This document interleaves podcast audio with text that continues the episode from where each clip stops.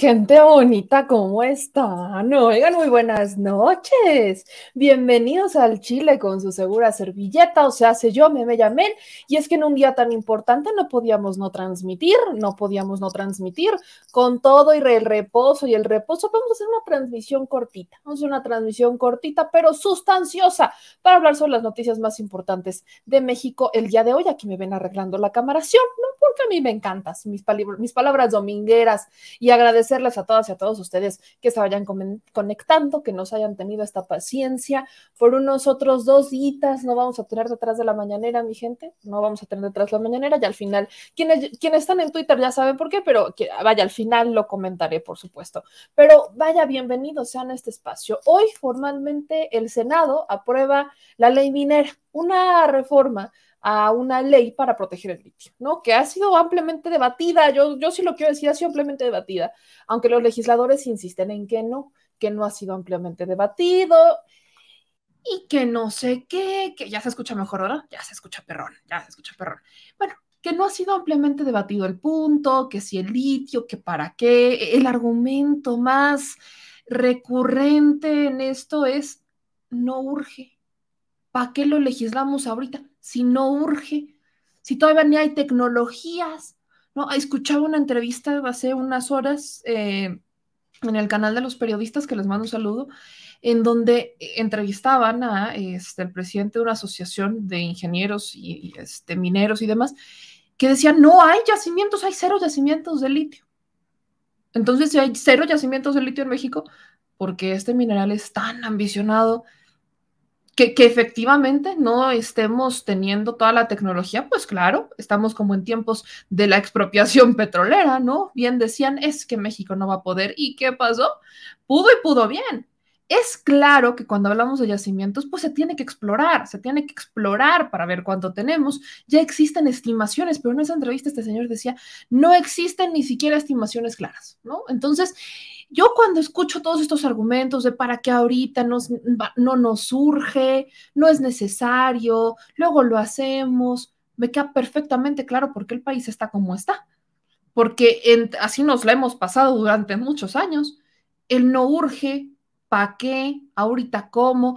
No las hemos pasado así desde hace mucho tiempo. Entonces, yo creo que sí es importante que hablemos particularmente del tema, sobre todo, sobre todo cuando vemos que constantemente han querido retrasar el tema y que han querido incluso tergiversar un poquito el, debate, ¿no? Sí lo tengo que decir, porque han argumentado mucho el, pues es que ya, vaya, ¿no? ¿Por qué, ¿por qué vamos a nacionalizar algo que, que ya es de México? Y ese es el argumento, ¿por qué vamos a nacionalizar algo que ya es de México? Y yo decía, pues es que bajo esa misma lógica, y mi querida eh, lo, lo, dijo perfectamente bien en un hilo de Twitter, que les quiero compartir porque de verdad es que es, es brutal, no es brutal cómo tenemos estos legisladores que, que utilizan todo tipo, de verdad, todo tipo de argumentos con tal de querer llegarnos como al, a la dinámica del pa' qué, del pa' qué no sirve, no lo necesitamos. No, miren, yo lo decía incluso era, eh, lo dije hace prácticamente 21 horas, ¿no? Mariana Gómez del, Campo ponía, el litio ya es propiedad de todos los mexicanos, revisen el artículo 27 de la Constitución. Y yo le decía, bueno, sí, se modificó una ley secundaria, no la constitucional, al modificarse una ley secundaria como fue justamente esta, pues bueno, queda perfectamente claro que eh, no, vaya, no hay una argumentación del todo lógica con eso. Vaya, es más, eh, quiero utilizar el mismo ejemplo que utilizó Sácil, quiero utilizar el mismo ejemplo, pero esto lo podemos aplicar para todos. Dice Sácil Carreras, el argumento de la oposición de la discusión de la ley minera respecto al litio nuestro se centra en decir que el 27 constitucional ya se encuentra nacionalizado el litio. Pero aquí hay un engaño que voy a amplificar con otro tema. Si bien es cierto, no lo voy a poner todavía más grande para que usted si está viendo esto en televisión, lo, ponga ahora sí que en Full HD. Si bien es cierto que en el artículo 27 se establece que el dominio de los minerales, incluido el litio, porque es un mineral, también es cierto que actualmente se han otorgado ya algunos contratos para exploración y explotación al sector privado, por lo que el dominio exclusivo que argumentan no es tal utilicemos un ejemplo como el del oro y la plata. Un, vaya, usemos un argumento similar. Incluso, decía aquí Sácil, argumentan que como ya se está, ya está en la norma suprema, no es necesario reglamentarla. Falso, absolutamente falso.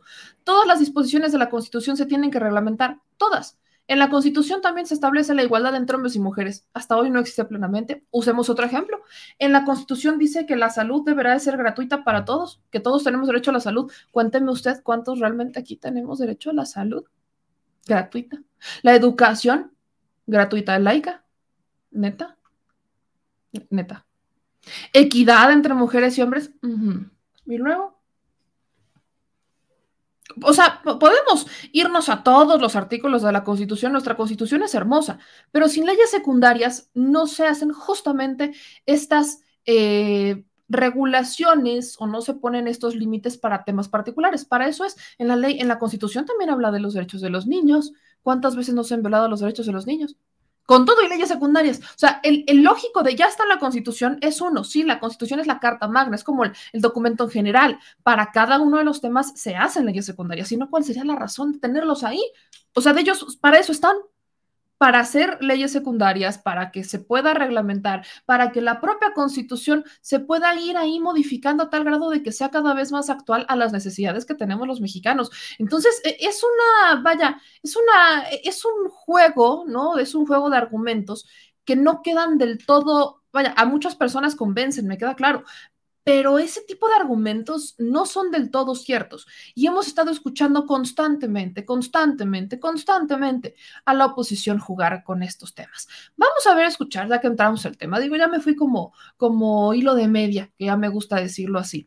Quiero que escuchemos eh, uno de los posicionamientos sobre el tema del litio particularmente digo un fragmento del posicionamiento de Napoleón Gómez Urrutia, ¿no? Napoleón Gómez Urrutia, líder minero, ¿no? Hablando del tema, en donde pues él justamente hace algunas precisiones acerca de por qué es importante esta ley ley minera, qué podría regular, qué podría otorgar esta ley minera. Y mientras lo escuchamos, quiero, voy a contactarme vía telefónica con el senador Alejandro Armenta, quien hace meses, incluso antes de que se presentara esta iniciativa por parte del presidente Andrés Manuel López Obrador, ya había presentado en la Cámara Alta una regulación al litio. Entonces, vamos a preguntarle algunos asuntos que quedaron eh, debidamente expuestos el día de hoy en, en el Senado, pero por lo pronto decirle, mi gente bonita, que ya se aprobó está aprobado y ya se solicitó al presidente de la República que se publique en el diario oficial de la Federación, lo cual pues será de forma inmediata, pronta y expedita. ¿Usted cree que el presidente se va a tardar en eso? Definitivamente no. Vamos a ver, escuchar lo que dijo Napoleón Gómez Urrutia sobre el tema del litio. Gracias, presidente. Adelante, senador. Compañeras y compañeros senadores, no cabe duda que este tema ha demostrado y ha despertado un gran interés en todos aquellos que defienden intereses particulares, envolviéndose en la bandera nacional de que el litio es de los mexicanos. El oro es de los mexicanos y la plata, ¿y quién lo tiene? Nacionales y extranjeros, monopolios. Todos los metales lo tienen.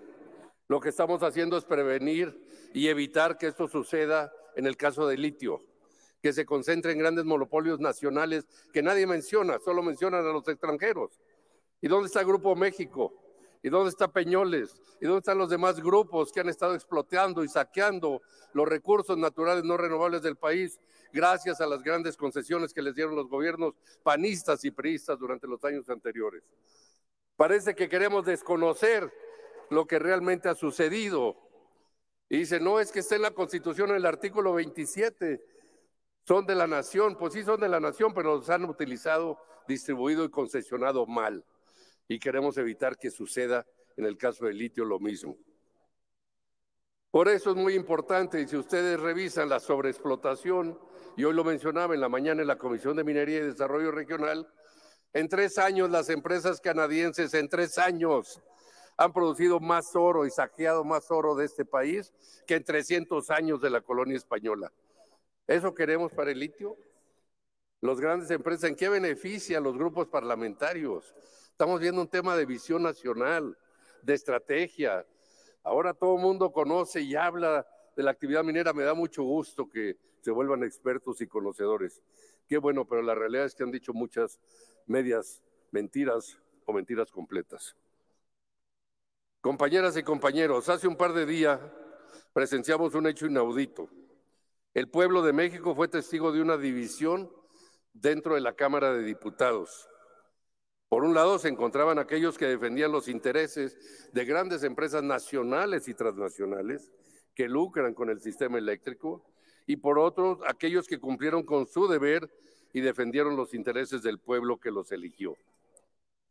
La oposición celebró y siguen celebrando lo que ellos consideraron como una victoria, pero no fue más que una traición a los intereses del pueblo de México, lo llamen como lo llamen, porque no puede haber mexicano que piense que los recursos naturales que le dan seguridad, soberanía, autonomía a un país deban de estar en manos privadas, nacionales o extranjeras. Eso es ir en contra de los intereses nacionales y del pueblo. Al fin dejaron caer las máscaras y mostraron... Pues ahí lo tienen, amigos. O sea, justamente lo, que estamos escuchando del senador Gómez Urrutia es, a ver, está el tema, sí, sí, sí, está en el artículo 27 constitucional, ajá pero ¿qué onda con el oro? ¿Qué onda con la plata? ¿No? Ahí tenemos un claro ejemplo de cómo no es suficiente. Y para hablar del tema, yo le agradezco profundamente al senador Alejandro Armenta, que desde el 2020 ha sido uno de los principales impulsores de la protección del litio mexicano, un tema que, como lo decía antes, me, sorprende cómo hubo mucho silencio por parte de los legisladores del PRI-PAN-PRD en el tema de la reforma eléctrica, como que casi no tocaban el tema del litio, y que ahora existen algunas organizaciones que por ahí dicen, no es necesario, para qué, no urge. Bueno, esos argumentos justamente tenemos que preguntar el tema y yo por eso, insisto, le agradezco que nos tome la llamada. Senador Alejandro, ¿cómo está y cómo vio el, vaya, el debate sobre el litio en, en el Senado? Gracias, Meme, gracias al programa El Chile que se transmite a través de la tecnología que a través del litio nos permite comunicarnos, porque los sistemas electrónicos y tecnológicos hoy utilizan litio, tierras raras y minerales estratégicos. Fue un debate muy intenso, pero muy respetuoso, debo decirte. Eh, siempre buscamos construir en los disensos naturales de los proyectos de nación, buscamos el respeto. Así es que estuvo bien. A mí me tocó eh, defender en la primera, en la primera ronda la iniciativa y el presidente la envía el día domingo ante el diagnóstico de no aprobación por las dos terceras partes de los diputados federales de la reforma eléctrica Meses antes, meses antes, casi un año, 2021, eh, con la secretaria Rocío Nale, que es una mujer visionaria, comentábamos que en caso de, de, no poderse hacer una reforma constitucional e incluir al litio como un mineral estratégico para el desarrollo y la consolidación de la soberanía energética en México, podríamos acudir a una reforma en la ley minera. Y esta propuesta que, se construye y que presentamos nosotros el 11 de noviembre del 2020 en el Senado, todo el grupo parlamentario de, de Morena lo presentamos. Debo decirte que a nosotros nos da gusto, por eso lo defendimos hoy con argumentos y por eso prácticamente obtuvimos 85 85 de 128 votos. Si hubiera sido reforma constitucional, hubiéramos ganado, ¿eh? Acá. Si se hubiera dado una reforma constitucional, hubiéramos tenido dos terceras partes de la votación. Y esto lo quiero subrayar porque hubo diputados del PRI, de Movimiento Ciudadano, eh, uno del PAN, del PRD, que se abstuvieron y otros que votaron en favor. Y por eso tuvimos 85 votos a favor y de 126 senadores. Eh, esto es un mensaje muy claro de respaldo a la, al propósito de recuperar la soberanía energética. El bromuro y el cloruro de litio, son los derivados del litio que se usan para todo, toda la tecnología. Así como sabemos que, oye, esto está hecho de petróleo, esto está hecho de hidrocarburos, lo vemos cuando eh, compramos un telar, cuando vemos un equipo, cuando vemos un automóvil, cuando vemos un equipo modular, en fin, todos los polímeros que hoy se realizan con petróleo, hidrocarburos, se están, están transitando a los polímeros de litio, tierras raras y minerales estratégicos. Como es un mineral blando, blanco, de alta conductividad eléctrica y de retención de energía eléctrica, se utiliza para baterías, no solo para baterías, en la industria automotriz, se utiliza para la fabricación de aviones, por eso la industria aeroespacial y aeronáutico eh, le da un valor extraordinario. En dos años, meme, el litio pasó de valer en el mercado 150 mil pesos a un millón 150 mil pesos la tonelada, antes de convertirse en bromuro y en cloruro de litio, que son los derivados para la industria nuclear, la industria militar, la industria aeronáutica, la industria farmacéutica. Así es que México, lo, dije hoy eh, con toda claridad, aunque algunos eh, pues se sorprendieron, como se sorprendieron en el 2020 cuando hablé de la, de la eh, rectoría de litio en el país. Les dije que con el litio podemos pagar la deuda externa del país. Sí, sí, sí y sí.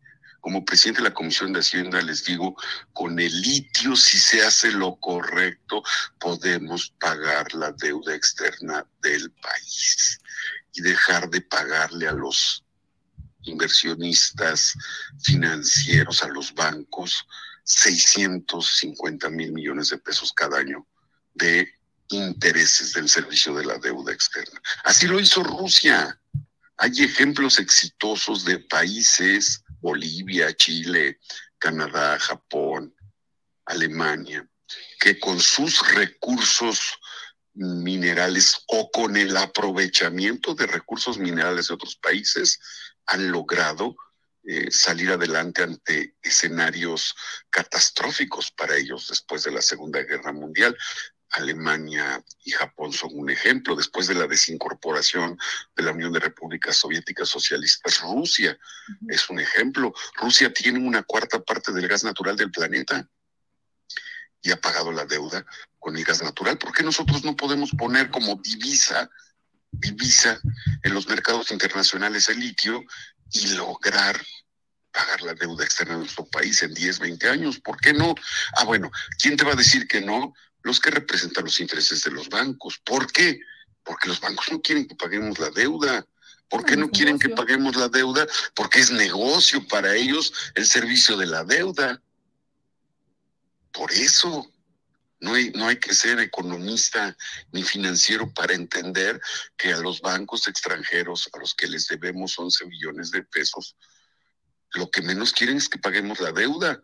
Al contrario, cuando llegó el COVID, querían que nos endeudáramos con dos billones de pesos más, porque ese es su negocio, que los países se endeuden y, paguen servicio de deuda. Uno de los argumentos que escuchaba hoy es que México no está preparado, que no tienen profesionistas, que no tenemos la tecnología, que no tenemos la capacidad para eh, explotar el litio, ¿no? Incluso lo decía el senador eh, Damián Cepeda, es que corremos el riesgo, ¿no? De que México eh, deje enterrado el litio porque no tenemos la capacidad, que ellos argumentaban, vaya, sí, vamos a proteger el litio, pero vamos por una regulación de las empresas y no por una, un cerrazón completo de esto. Preguntarle sobre ese tema. Digo, las tecnologías en materia de litio en el mundo están en desarrollo, no es solamente en México. Entonces, preguntarle sobre eso, eso qué, qué hay con el tema?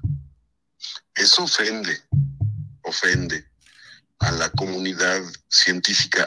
Si así hubiera pensado Lázaro Cárdenas en el siglo pasado, no hubiera logrado el desarrollo petrolero y las refinerías. ¿Quiénes construyeron las refinerías cuando se hizo la expropiación petrolera? ¿Quiénes, quiénes lo hicieron? Pues los ingenieros, la comunidad, eh, de ingenieros químicos, científicos mexicanos, quienes desarrollaron la industria eléctrica cuando se nacionalizó la industria eléctrica mexicanos.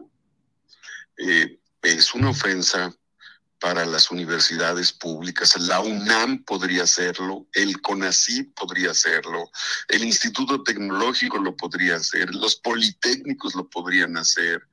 Hoy a, diferencia del momento histórico en el que se desarrolló la industria petrolera, hoy contamos con una gama de universidades públicas y privadas en todo el territorio nacional que ha egresado químicos, ingenieros, especialistas, geólogos, mineros, eh, investigadores de minería que conocen, geólogos que conocen la materia.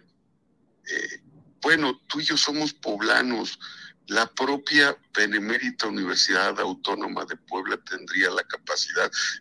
Estuve hace unos días, como he estado durante muchos años en Cuetzalan, y en Cuetzalan la Tosepan, que es una cooperativa, desarrolla con el litio paneles solares. Eso dicen los que defienden las concesiones entregadas a las empresas extranjeras.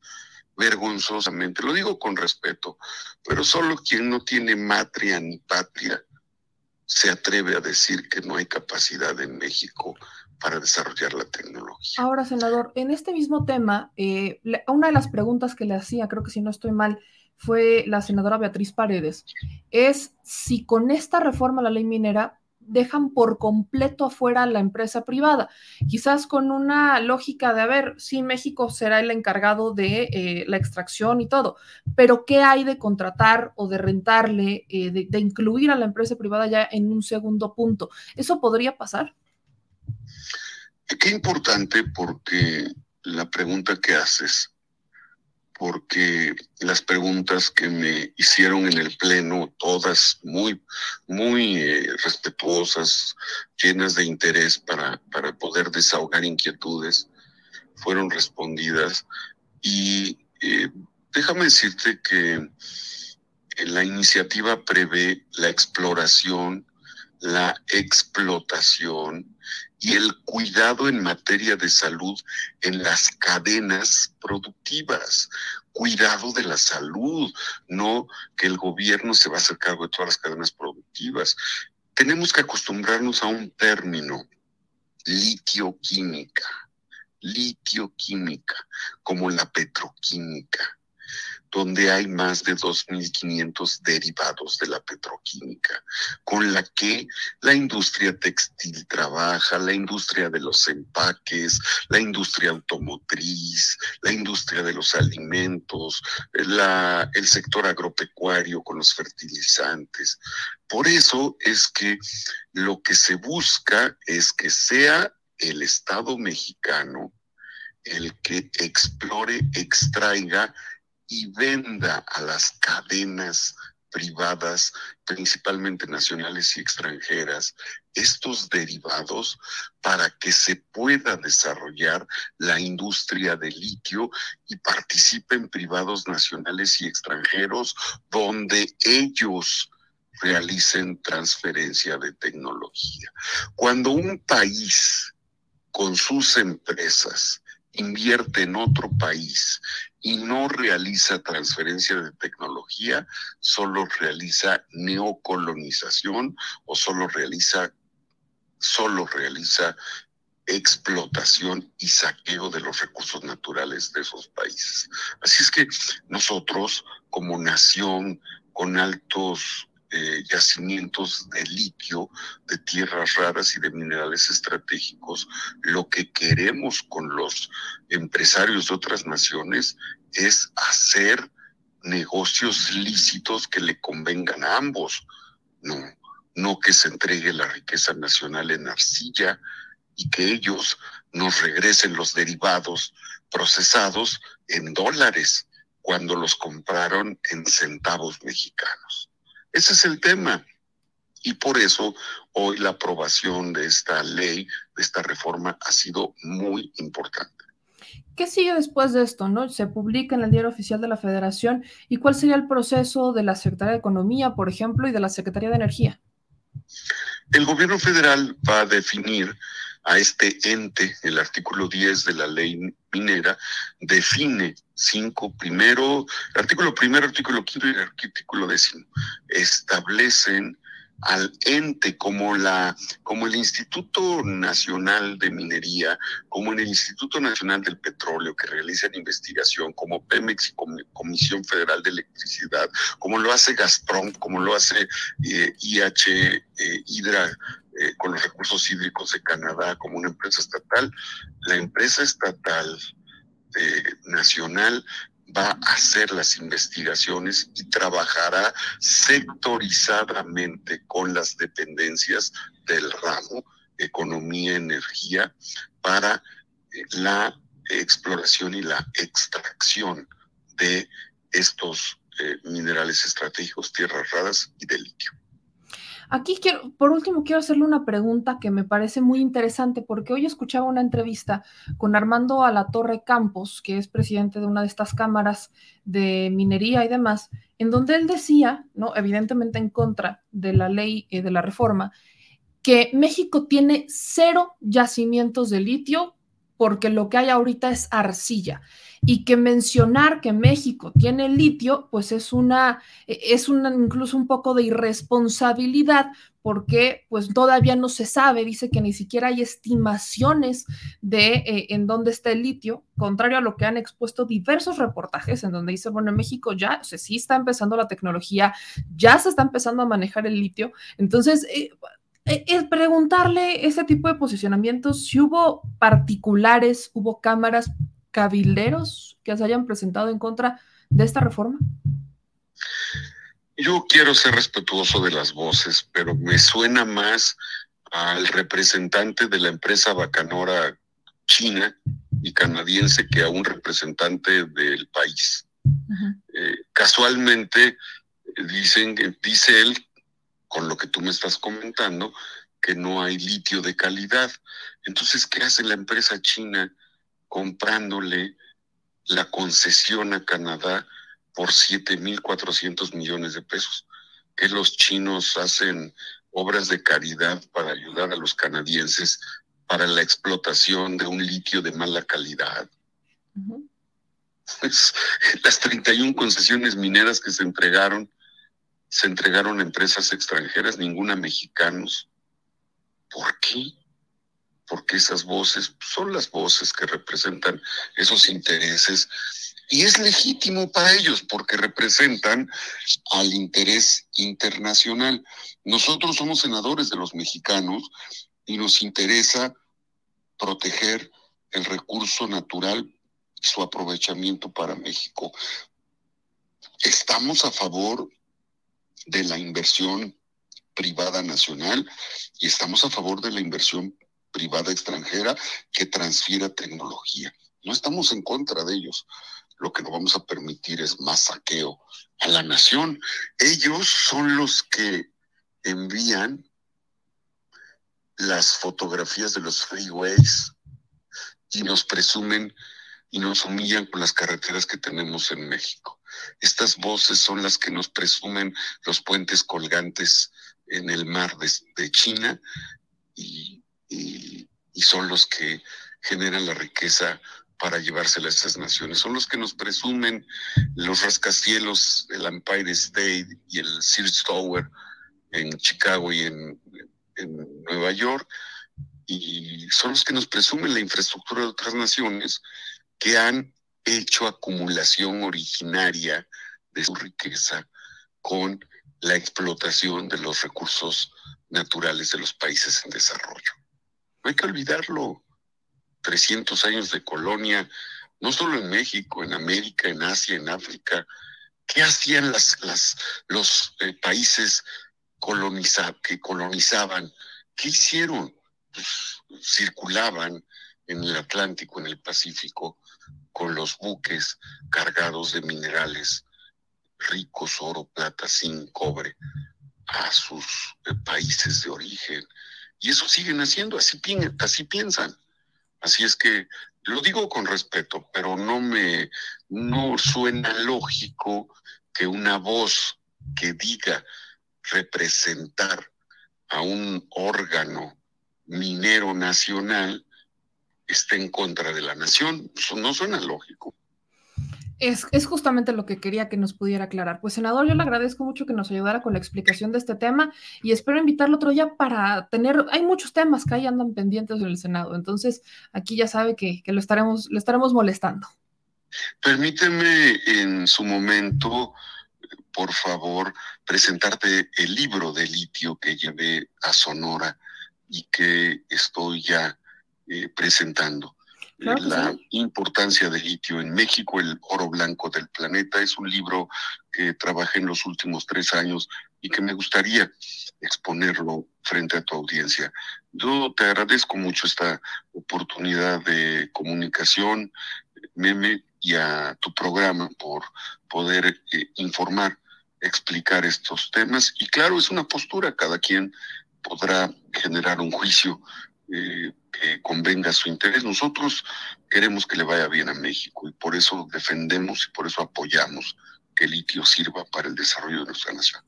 Pues yo con todo gusto que ya me están preguntando que en dónde pueden conseguir el libro, senador, ya aprovechando. Mañana les daré noticias de este libro que ya, ya está terminado, ya lo presenté en Sonora y que espero pronto poderlo hacer en tu programa. Con todo gusto, senador, le mando un gran abrazo y que pase una muy buena noche. Gracias, que estés muy bien por esta, gracias por esta oportunidad de comunicación. Buenas noches. Buenas noches. Pues ahí lo tienen, ¿no? Eh, un enlace telefónico con el senador Alejandro Armenta, donde nos explica el tema del litio. Y, justamente es la, es la, gran pregunta que nos hacemos todos, ¿no? Es lo que les decía al inicio. Nos dicen que no podemos. Es el argumento eterno, es, eh, vaya, es que los mexicanos no pueden. Y esa percepción, ¿no? Fíjense que a mí hace años, hace años, cuando iba en un vuelo a, una, a un modelo de las Naciones Unidas, no me acuerdo si fue a San Antonio, Texas, o si fue a a Nueva York, no recuerdo cuál de estos dos fue. Creo que fue el de San Antonio, Texas, estaba en la secundaria. Y eh, me, senté junto a dos jóvenes, estábamos más o menos de mi edad, pero eran de Estados Unidos. Y ya estábamos hablando y todo, me decían, es que yo no puede ser, me preguntan, ¿de dónde eres? Y yo, pues de México. Me dicen, ¿eres mexicana? No, seguro eres inmigrante. Y yo, no, soy mexicana. Es que no pareces mexicana. Y yo, ¿por? Me dicen, no, no, no, es que los mexicanos, pues, o sea, andan en chanclas, o sea, con el burro, las trenzas, el sombrero, el tequila, y yo, no, no, o sea, sí, sí hay burros, eh, sí, sí hay campesinos, pero vaya, no, no todo en México es eso. Me dice, es que México es muy seco, es muy árido. Bueno, sal, e, excepto Tulum y yo. Valdría la pena que conocieran un poquito más México, ¿no? Que no solo conocieran la frontera, la frontera norte, que lamentablemente la siguen estereotipando cuando ni siquiera, y que no solamente conocieran Tulum, porque México es un país ya, eh, vaya, bastante desarrollado, bastante urbanizado, y bajo esa ideología, que vaya, me enfrasqué ahí como un debate, les, yo les quería enseñar fotos, pero bueno, ya saben que en el, en el avión no se puede y todo eso, pero cuando me bajé les enseñé fotos de cómo era México y dijeron, ¡ah! sorprendidos.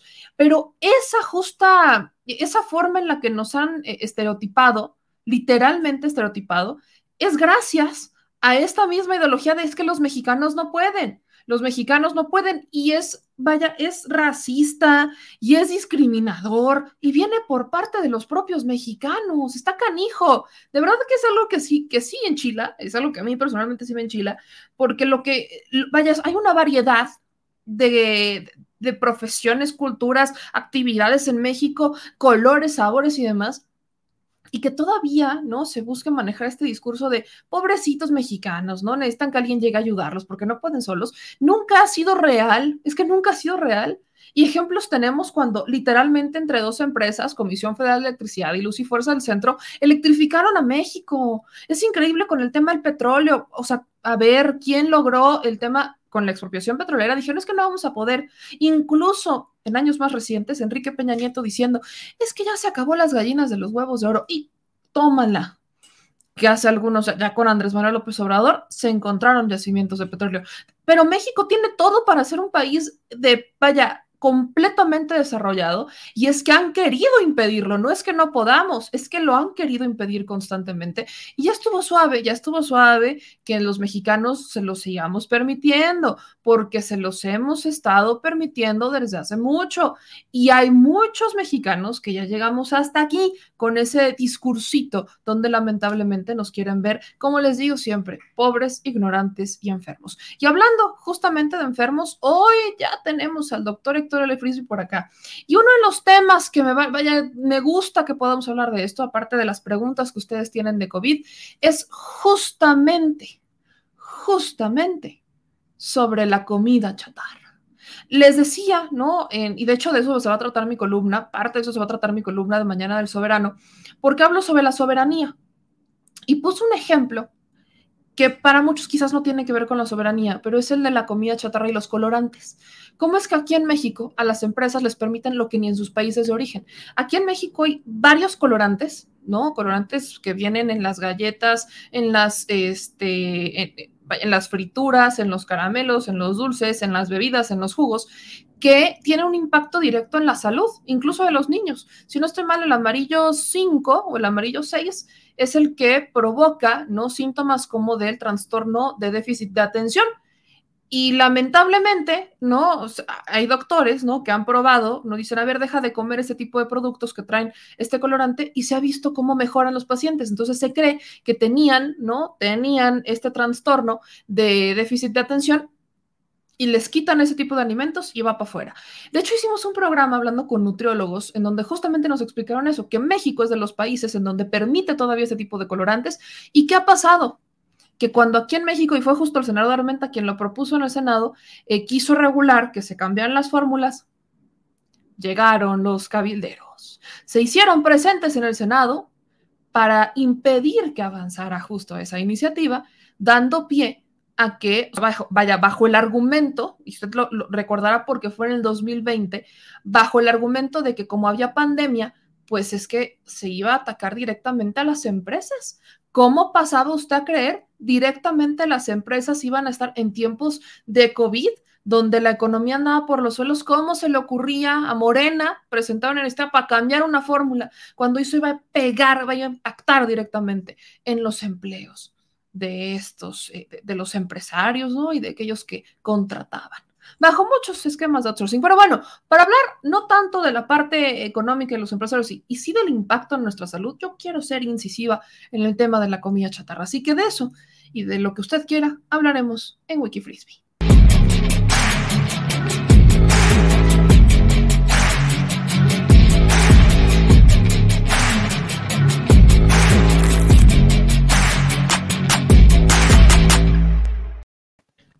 Doctor Frisby, ¿cómo está? Muy buenas noches. ¿Cómo están? Buenas noches. Un saludo a todos. ¿Cómo están, meme? Bien, Doc, ahí vamos. Pues entramos directo al tema, comida chatarra. ¿Cuáles son los efectos de la comida chatarra? Eh, que en México lo hemos tocado en algunos programas, pero yo sí quiero ser incisiva en esto, porque todavía veo uno que otro mexicano que dice, no, es que es muy caro comer sano. ¿Es muy caro comer sano, Doc? No, eh, mira, si distribuyes el costo a lo largo de la vida, lo que te va a costar la atención médica por las enfermedades que te causa no comer saludable, te sale muchísimo más caro eh, no comer comida saludable. ¿Qué es la comida no saludable en general? Toda la comida que sea refinada, todo lo que esté procesado, refinado. Yo prácticamente les digo, todo lo que venga en un papelito que haga ruido, no es saludable todo lo que venga en celofanes y en eso habitualmente es no saludable. El celofán es una envoltura que tiene una intención, el celofán es impermeable conserva la humedad del producto, porque si ese producto lo sacas y lo pones al, ambiente, en menos de 24 horas es una piedra. Y eso de lo que te habla, pues, cuando tú te lo comes, eso te va a consumir mucha, mucha azúcar, mucha agua y te va a deshidratar. Es por eso que muchos de estos alimentos después de que los comes te da mucha sed, porque tu cuerpo necesita mucha agua para llevar a cabo la digestión y hay un proceso que se llama insorción. La insorción es el proceso en el cual el intestino jala agua hacia la parte de adentro del intestino, hacia la luz del intestino, entonces a la gente le da mucha sed. Eso frecuentemente se presenta con alimentos salados, por ejemplo, El alcohol también es un, es un, es un alimento que, que, causa, que causa mucha insorción. Y los alimentos chatarra, en realidad, pues son alimentos procesados. Todo lo que contenga este, harinas procesadas, grasas procesadas, este, eh, suplementos, eh, pigmentos, eh, los alimentos muy salados, justamente están muy salados para evitar que se descompongan, que se echen a perder. recuerden que la sal fue el primer conservador de los alimentos antes de que existiera la refrigeración, se salaban los alimentos, por eso existían las carnes saladas, porque pues esas ya no se infectaban con nada, pero, pero pierden algunas de sus características nutricionales. Y lo que comentabas de los pigmentos, pues sí hay pigmentos que se han estudiado y ya sabemos qué pigmentos hay tóxicos, ¿no? Este, y qué, qué toxicidad producen. Muchos de estos pigmentos los experimentos que se han hecho muestran toxicidad en animales y algunos de esos pues no les importa y pues los siguen utilizando en, este, en humanos en algunos países, como tú lo mencionabas. De los más conocidos está el azul 1, porque están, están numerados los pigmentos que se utilizan en los, alimentos. Si quieren anotarlos, aquí los, la chile banda. Eh, les, voy a, les voy a dictar una lista. El azul 1 es un pico azul brillante, ese es el otro nombre que recibe. Hay estudios que se hicieron en ratones eh, y que se, se encontró que a los ratones que se les daban alimentos con azul 1 tenían tumores renales, tumores en los riñones. Después el azul 2 o el índigo carmín, que es el siguiente color, eso eh, eh, había una significancia estadísticamente significativa de que producía tumores en el cerebro, en el tejido de, conexión o sostén del cerebro, que se llama la glía. Eran un gliomas, causaban unos tumores que se llaman así, y principalmente se presentaron en ratones masculinos, es decir, en ratones en ratas masculinas. El, otro color que causa este tipo de alteraciones es el rojo cítrico número 2, así se llama ese color, rojo cítrico número 2, y este es tóxico en roedores y también causa tumores, nada más que los tumores que causa son de las vías urinarias.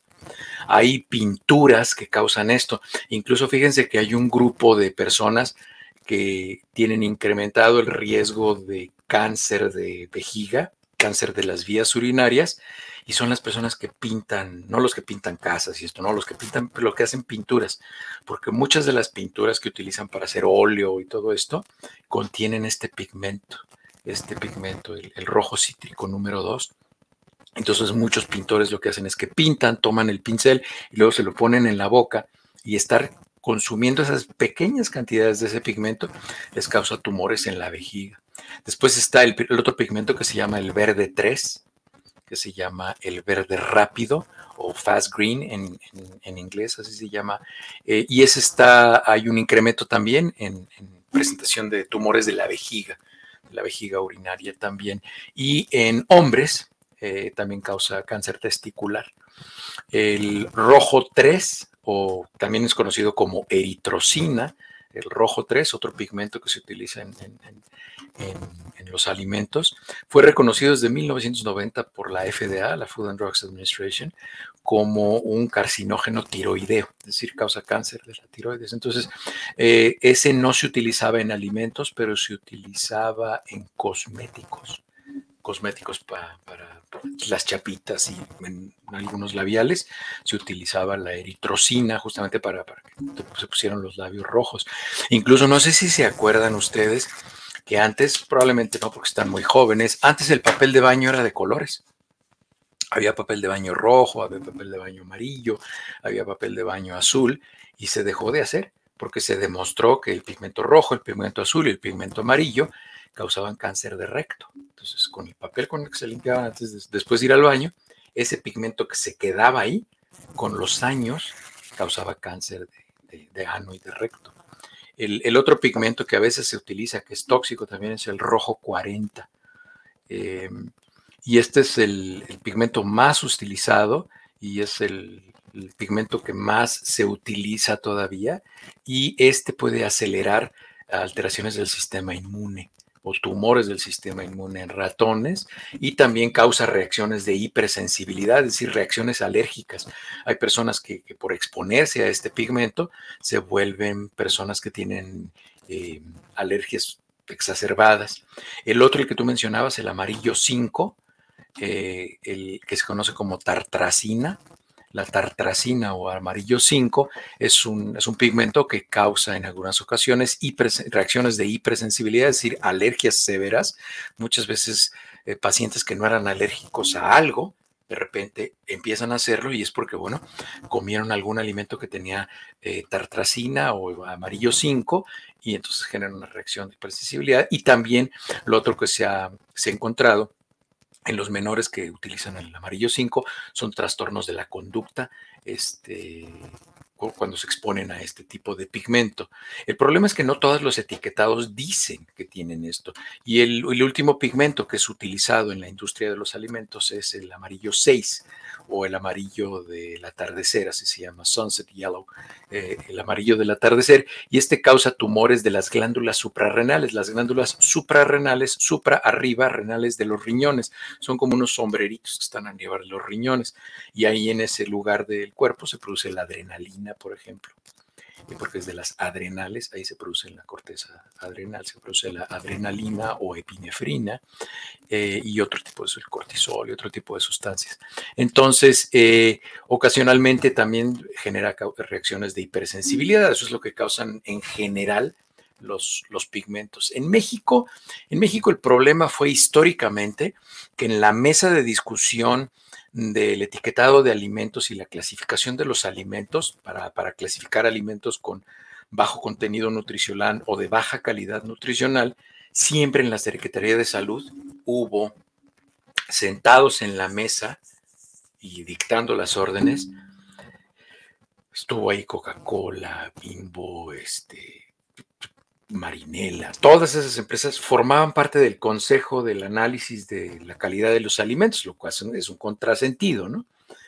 Entonces, bueno, pues llegan y se sacan a esas personas y es por eso, y fíjense que ahorita no me acuerdo del nombre y le pido una disculpa a la doctora, este, la doctora que fue la impulsora más ferviente de esto, incluso ella tuvo muchos problemas en gobiernos anteriores, la esposa que, la, que fue, fue esposa del doctor Hugo López Gatel, no me acuerdo ahorita de su nombre es una doctora que históricamente ha luchado para mejorar la calidad de los alimentos en México.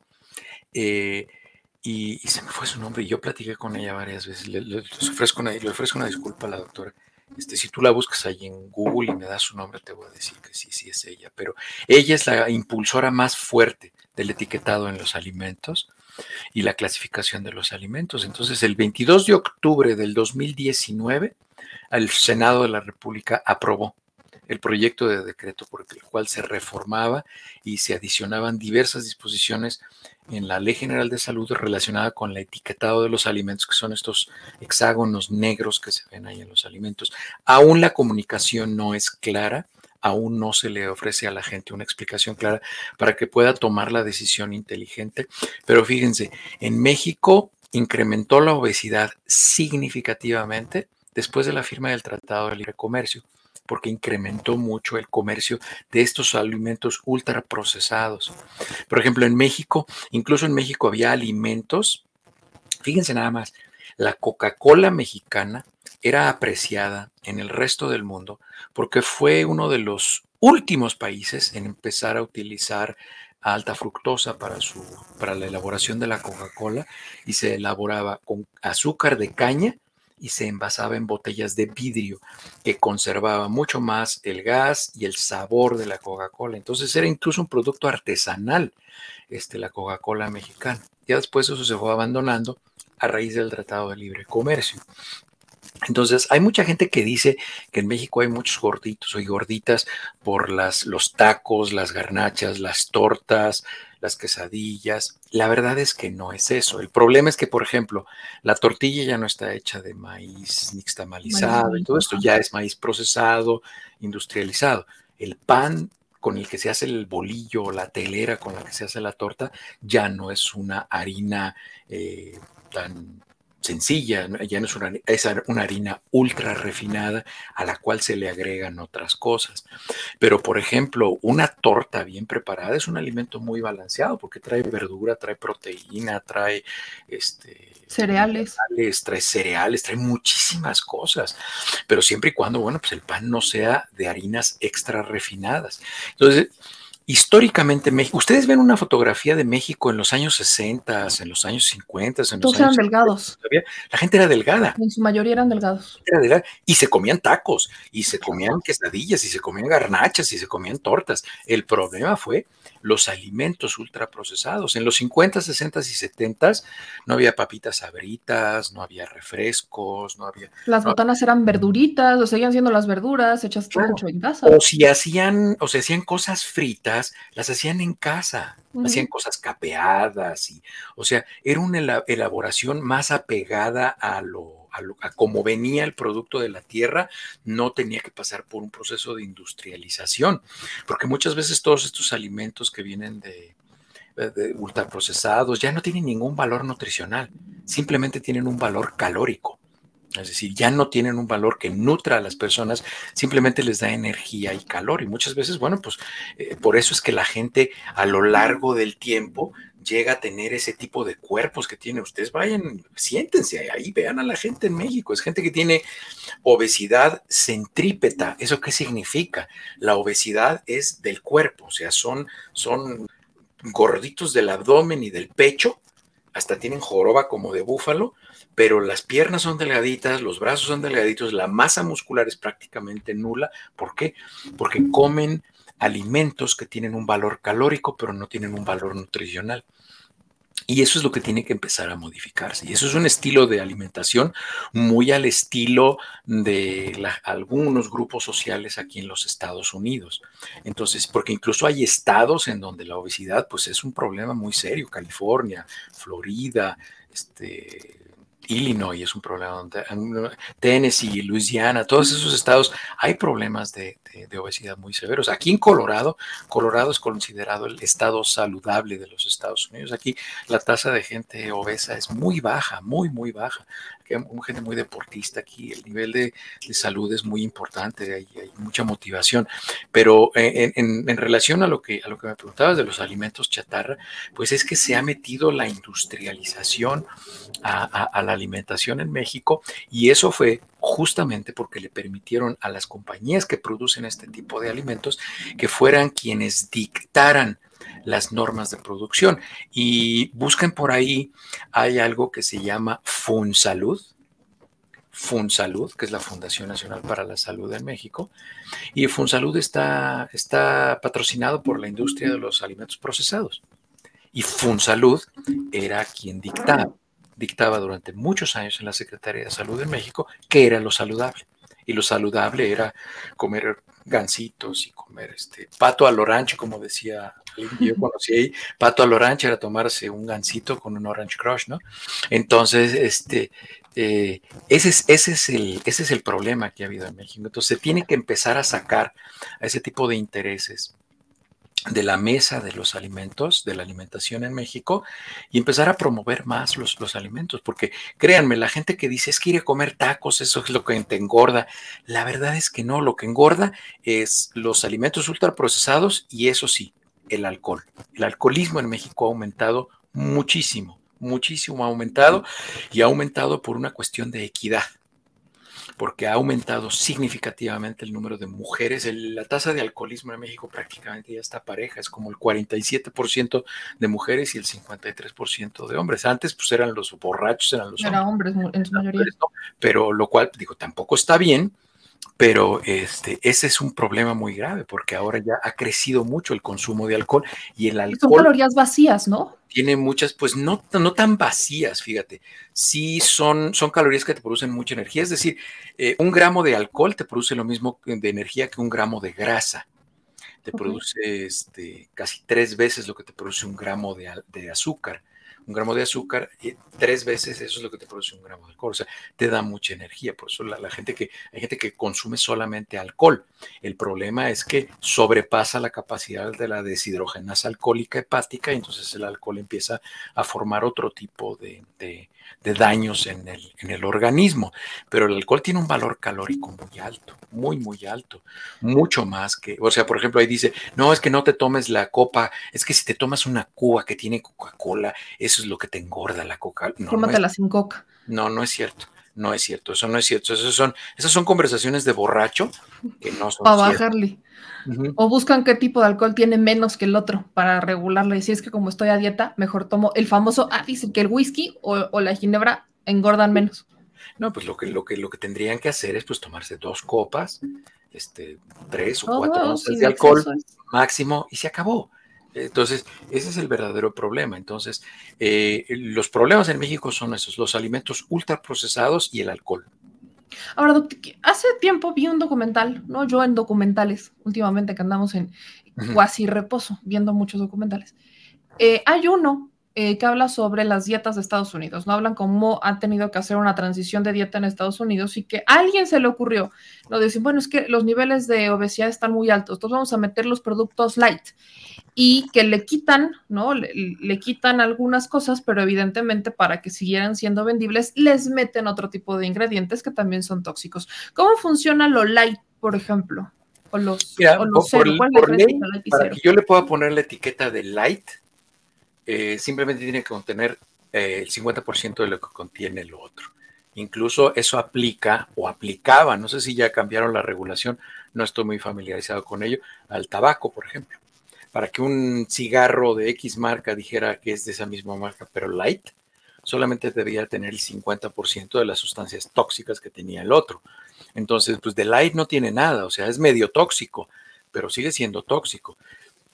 Pero fíjense nada más, para que el tabaquismo sea un factor de riesgo cardiovascular, es decir, para que incremente la, el riesgo que yo tengo de que me dé un infarto o que me dé una embolia, que me dio un infarto, no solamente cardíaco, sino un infarto eh, intestinal, renal, pulmonar, eh, del miocardio, sino en el corazón, eh, para que se incremente el riesgo, con que yo me fume cuatro cigarros en un año, con eso esté incrementado mi riesgo. Y, sean los cigarros que sean. La clasificación del tabaquismo como factor de riesgo cardiovascular no contempla los cigarros light o los cigarros no light cualquier, cualquier cigarro es un factor de riesgo cardiovascular. Entonces, eh, eso es un cuento que si quiere creer la gente que fuma o que se dice mentiras este, cuando, cuando fuma, ¿no? Pero eh, el problema es ese. El problema es que la, información no es clara.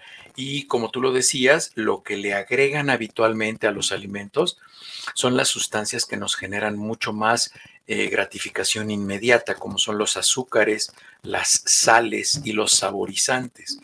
Algo que tiene un sabor muy fuerte es algo que nos llama mucho la atención, algo que es muy salado, por ejemplo.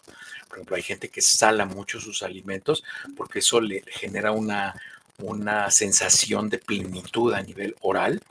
Entonces, por eso es que le ponen mucha sal a sus alimentos.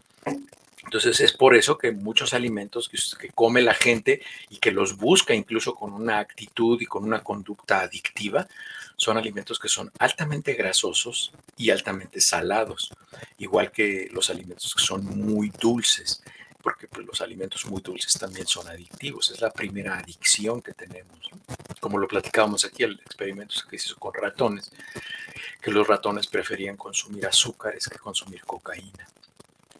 Ahora, Doc, aquí nos hacen, pero ya empezaron a caernos las preguntas. Y por ejemplo, hay un, vaya, yo he escuchado mucho sobre la fenilalanina.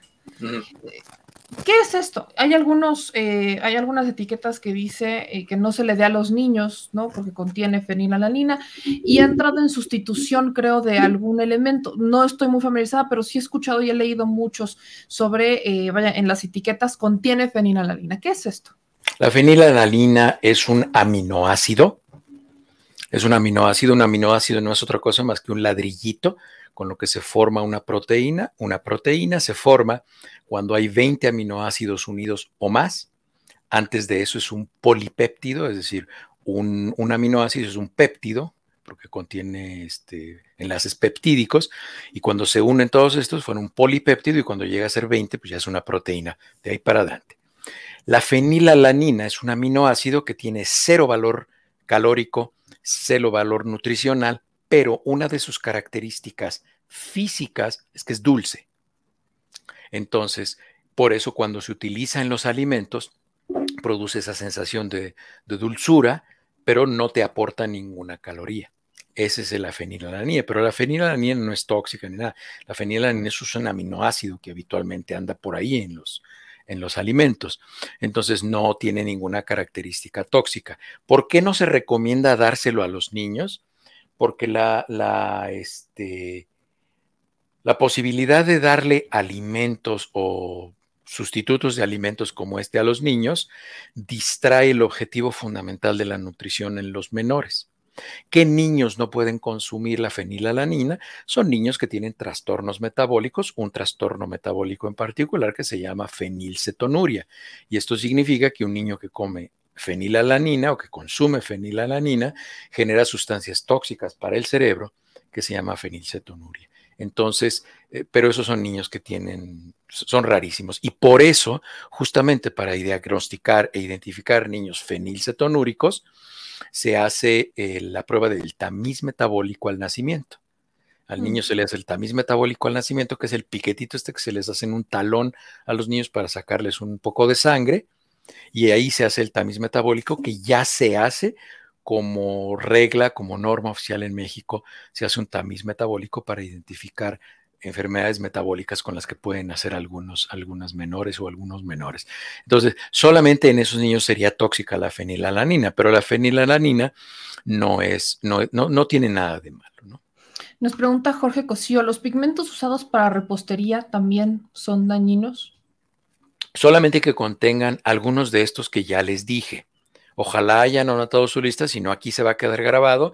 Saquen su, acuérdense que para estas, para estas pláticas siempre deben traer lápiz y papel, porque aquí siempre se aprende. Entonces, este, y no todo el mundo está tan enfermo como yo para traer tanta tontería en la cabeza. Entonces, este, anótenlos y si ustedes leen el etiquetado que tiene alguno de esos pigmentos, pues sí, sí les puede incrementar el riesgo a la salud. Depende qué pigmentos se estén utilizando en repostería, qué colores. Y recuerden, eh, dicen, no, pues este no es, no es del amarillo tóxico que dijo el doctor porque es, es, este, es rojo. Pero recuerden que el rojo no es un, es un color que se produce con otros colores, ¿no? Los pigmentos vegetales, por ejemplo, esos salen. Mira, hay que ver qué tanto es de pigmento vegetal. Ténganle mucha precaución y mucha reserva a todo lo que es eh, mm, orgánico, naturista, lean las etiquetas, lean las etiquetas, porque muchas veces eh, si el producto tiene un componente orgánico, ya le ponen en la etiqueta que es orgánico y atrás le van a poner también contiene, y ahí ven a ver que es una lista como de 70 cosas que tiene. Entonces sí tiene X orgánico, pero además de eso tiene todo este venenillo en lista, ¿no? Entonces, sean muy cuidadosos, no caigan en la trampa y recuerden que muchas veces eh, eh, los que lo venden pues, son comerciantes y lo que quieren es vender. Digo, yo siempre bromeo y hago la broma de que yo tengo muy mala suerte porque fui y compré una sal del Himalaya de 3.000 años de antigüedad y caducaba en octubre. O sea, me tocaron los últimos tres meses de los 3.000 años. Tengo muy mala suerte. ¿No? Sí, me acuerdo, me acuerdo de ese argumento. No, si no tuvieron cuatro, tres mil años y ya le tocó el, tres, el 3001. Ya, el último, ya valió. Así es. Nos preguntan, y esta es una buena pregunta, ¿no? Hablando de las botanas mexicanas, dicen, ¿los cacahuates enchilados son considerados comida chatarra si los compro en el mercado o los del bolsita de la tienda? Mira, eh, lo mejor es que tú eh, compraras los, los cacahuates, y compraras un chile de estos que venden a granel en los mercados y tú te los prepararas. Porque si tú lees que tienen las botanas preparadas que ya vienen en un sobrecito, traen mucha sal, traen muchos condimentos. Y, bueno, pues eso sería lo ideal si te quieres ir a lo más, a lo más nutritivo. Ahora, de todas las, de todas las nueces, nueces incluye cacahuates y todos los tipos de nueces y piñones, de todas las nueces, eh, los que contienen eh, la, grasa natural de menor calidad son los más baratos, los cacahuates o cacahuete, como le dicen los españoles. El cacahuate es el que contiene el aceite de menor calidad. Digo, son buenos, son buenos, pero la cantidad de cacahuates que tú puedes comer son los que te caben en una mano. Este, esos son los que tú puedes comer. Eh, entonces, si van a comer nueces, por eso las otras nueces son tan caras, porque las grasas que contienen son de mejor calidad. Ahora, aquí hay alguien que nos ha estado preguntando sobre el tema del pollo que si el pollo también ya viene pigmentado o si al pollo, por ejemplo, ya le, le meten que si las hormonas, igual que si a la carne y demás, y eso cómo ha impactado en la salud. Algunos veo aquí varios comentarios y quisiera justamente que fuéramos enfocados en eso. Bueno, ¿qué hay, por ejemplo, de eh, cómo es que nos ha impactado bajo esta lógica que hoy tengamos más personas que, con cáncer o que tengamos más personas alérgicas o que tengamos más personas con distintas enfermedades. ¿Cómo afectan este tipo de colorantes y el tema de las carnes? Miren, las, las carnes para que engorden los animales se utilizan, se utilizan hormonas. El pollo ha sido uno de, los, uno de los animales que más se ha engordado y las hormonas que se utilizan son eh, en base a estrógenos, las hormonas femeninas.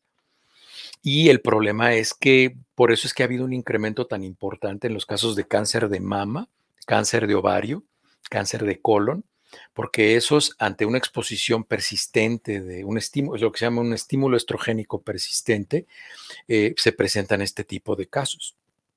Entonces, sí es cierto, es cierto que se utilizan hormonas para engordarlos y es por eso que se trata de regular y eh, allí es donde les empiezan a vender, eh, por ejemplo, pollo libre de jaulas, eh, un pollo que ha caminado, no ha estado en jaulas, porque el pollo que está en jaulas y que se les da este alimento que está cargado de hormonas, son esos pollos, porque ustedes vean, vean una, vean películas, hay series, hay una por ahí que se llama Food Inc., creo que se llama el documental o el programa este, y ahí van a ver, hay pollos que ni siquiera caminan porque están tan gordos esos pollos que no pueden caminar, nada más están así, se arrastran para comer lo que les dan y, y se vuelven a quedar acostados, porque están tan gordos se pesan tanto que no son capaces de dar tres pasos.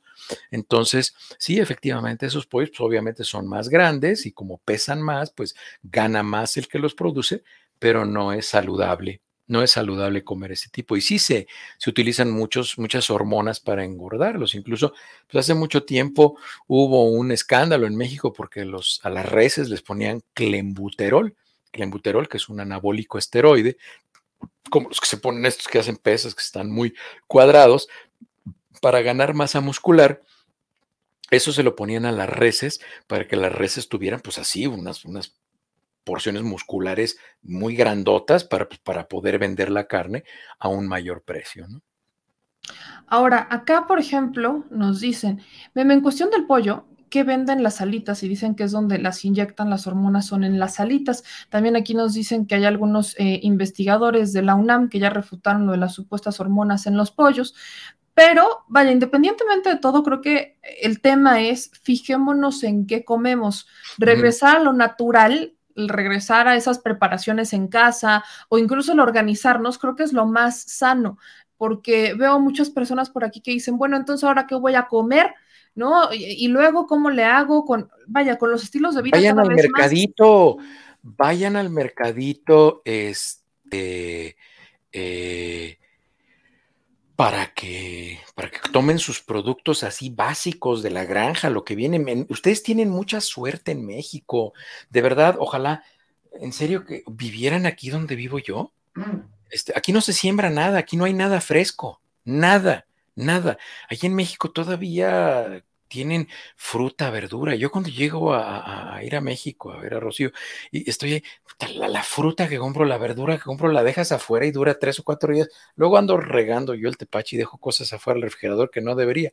Pero este, eh, eso es muy importante que la gente lo tenga, lo tenga en consideración. En México hay, hay comida fresca hasta en los supermercados. Aquí yo voy y Más cara, pero hay. Yo voy y compro unos plátanos aquí al, súper, que están así, hasta verdes están.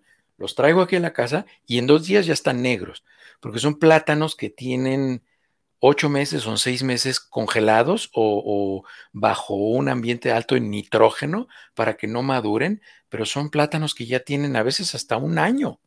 Entonces, cuando los sacas de ese ambiente, este, eh, entonces en ese momento, bueno, pues, pues eh, eh, se echan a perder o se maduran muy pronto, ¿no?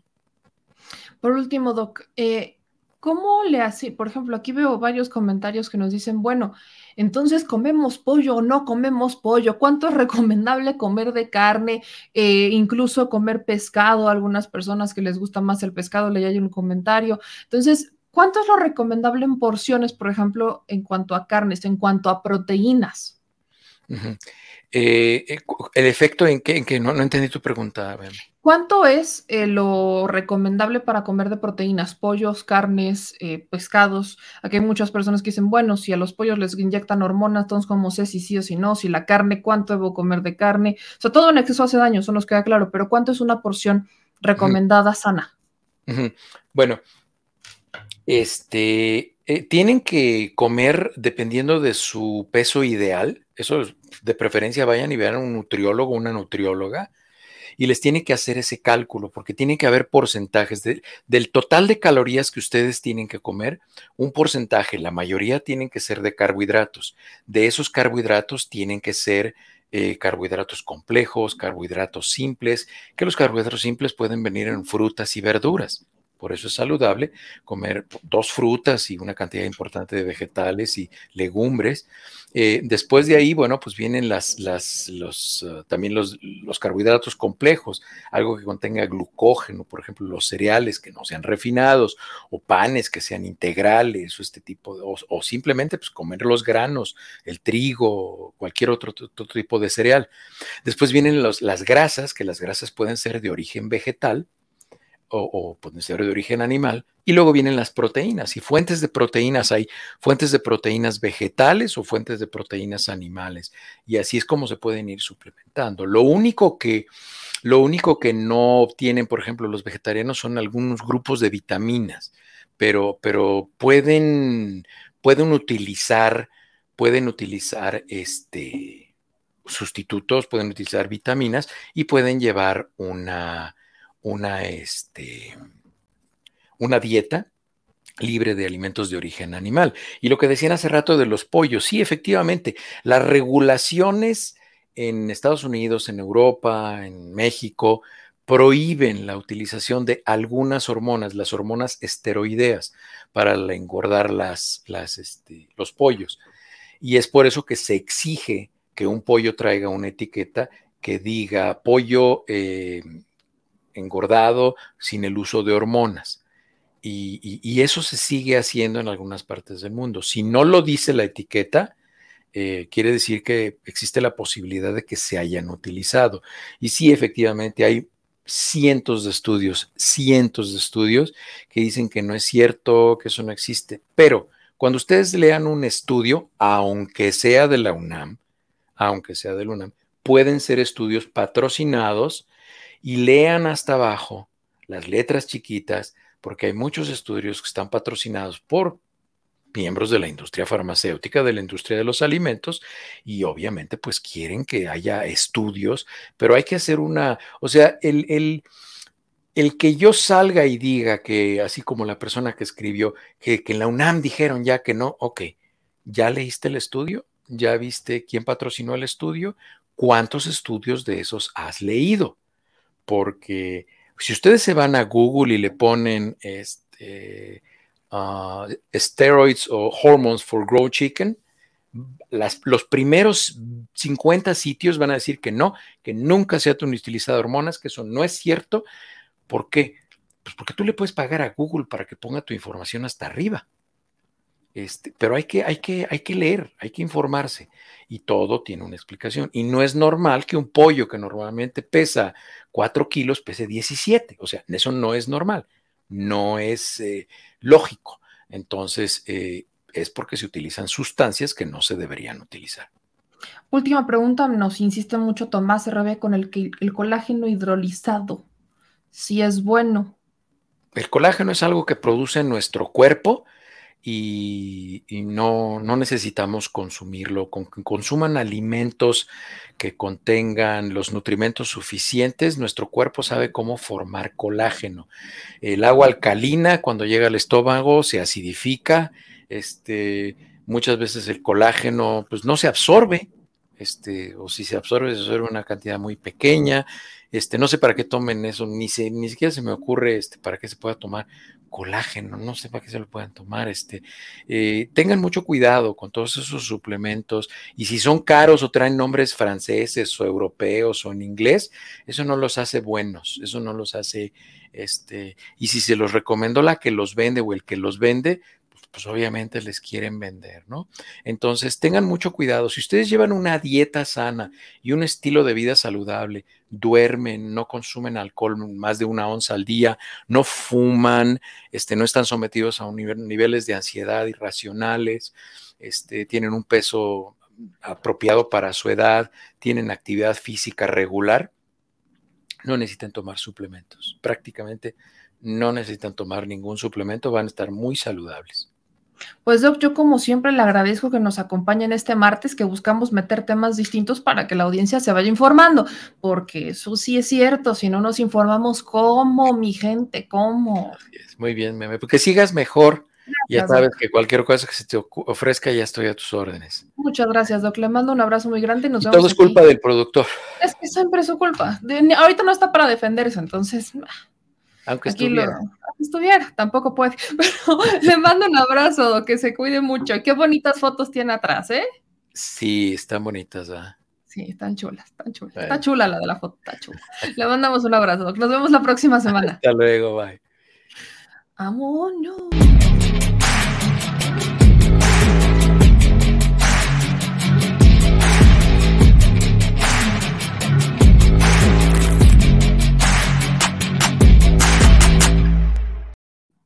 Y bueno, mi gente, ya vamos rumbo a la salida de este programa, porque van a ser cortitos, este, para aquellos que andaban ahí como preguntándonos y demás.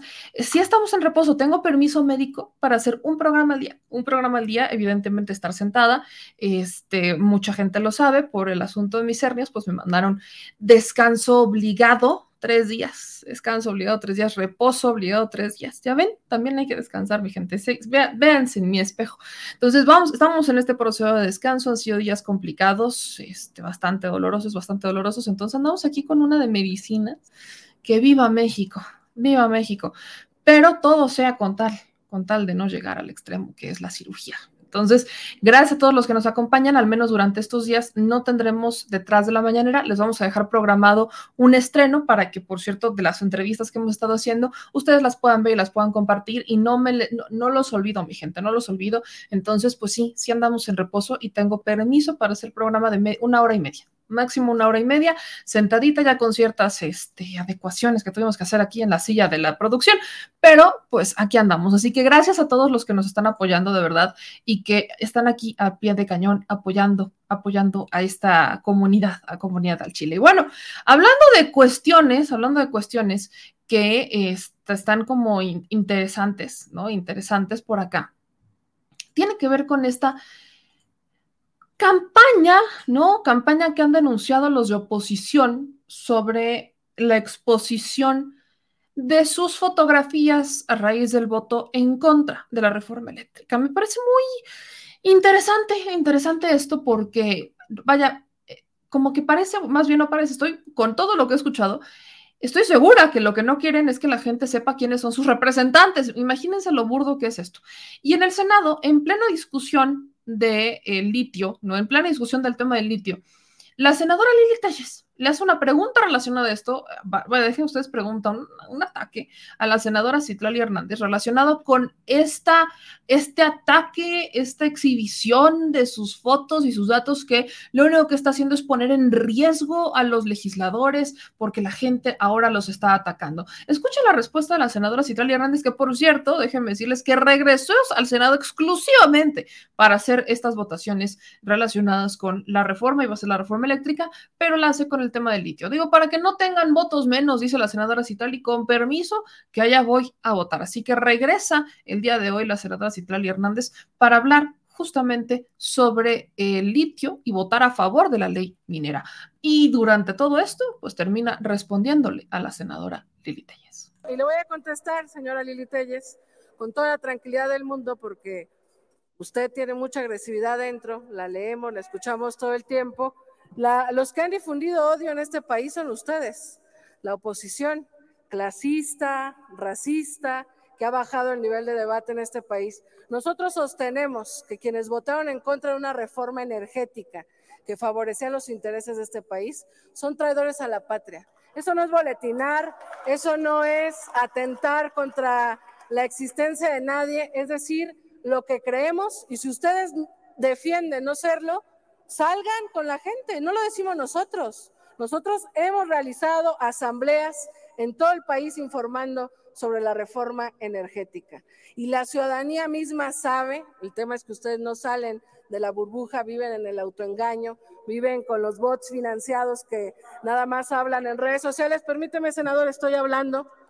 Ustedes no saben lo que opina la gente. Salgan y pregúntenles qué opinan de haber votado en contra de esta reforma energética.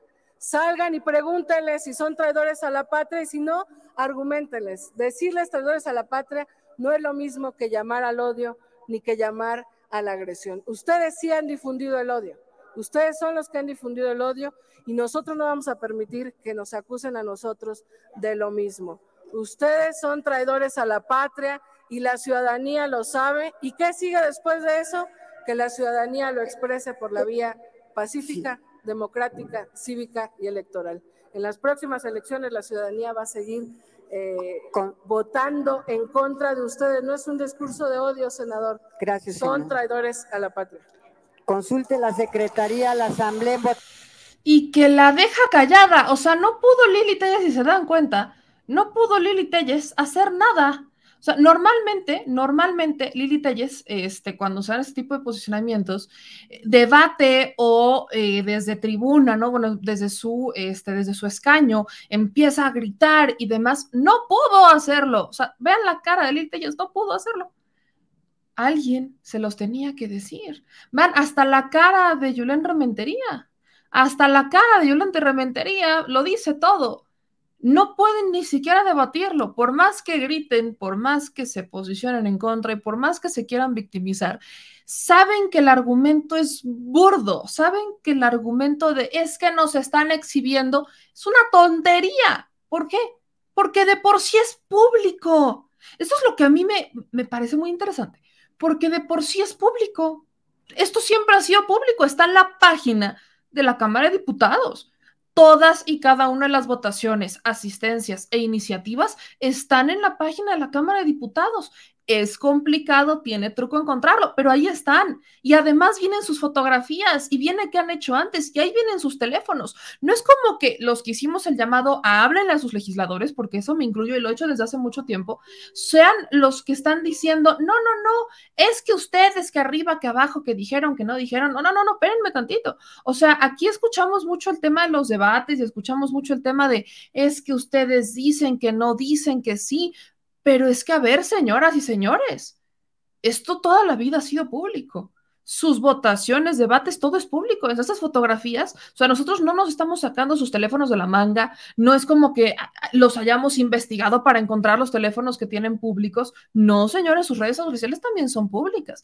Y lo peor del caso es que se les olvida que son servidores públicos. Eso es lo peor, que se les olvida que son servidores públicos. Pero eso vamos a sumarle algo bien interesante. El día de hoy, ¿no? Porque va todo de la mano, una diputada panista lamentablemente fue asaltada, y lo tengo que decir, pues lamentablemente fue asaltada. Como muchos mexicanos nos han robado, nos han asaltado, como muchos mexicanos nos han hecho, este, pues definitivamente es algo que lamentamos muchísimo y todo tipo de violencia es condenable. Y yo desde esta trinchera lo digo con toda claridad porque luego les da por tergiversar los dichos y no va por ahí. Pero a la señora la asaltan. ¿Y cuál fue su mensaje? Sube un video diciendo que había sido culpa de Andrés Manuel López Obrador de Claudia Sheinbaum y que había sido culpa de todos los que están exhibiendo sus fotografías diciendo que son unos traidores a la patria. O sea, dijo que había sido este, culpa de toda esta campaña de odio o ataque a la oposición por votar en contra de la reforma eléctrica. Hay incluso, vaya, después de este dicho, hay, y por supuesto que lo pone a duda, quienes dicen que es un montaje, que es un montaje que lo hubieran asaltado. Entonces, vamos a ver y escuchar lo que dijo la senadora María Josefina Gamboa Torales, que es del Partido Acción Nacional y es veracruzana, que curiosamente tiene un historial no tan agradable y por eso me terminó bloqueando la, la, diputada el día de hoy. Pero vamos a ver a escuchar lo que dijo eh, el día de hoy la, la diputada en un video. El Hotel Fiesta Americana de Reforma nos estaba, eh, eh, ya nos entregaron mi coche con una llanta muy baja, nos dimos cuenta a las dos cuadras que empezó a bajarse, a bajarse. Eh, avanzamos unas cuantas cuadras, pero de ahí nos tuvimos que, detener. Ahí, antes de que nos detuviéramos se nos pegó un coche que voy a publicar el coche y la foto del tipo que se nos pegó para preguntarnos algo. No sabíamos lo que nos preguntaba de una gasolinera o algo. nos dijo que necesitaba gasolina o algo así. cuando nos bajamos a mi esposo y yo a cambiar la, la llanta del, carro.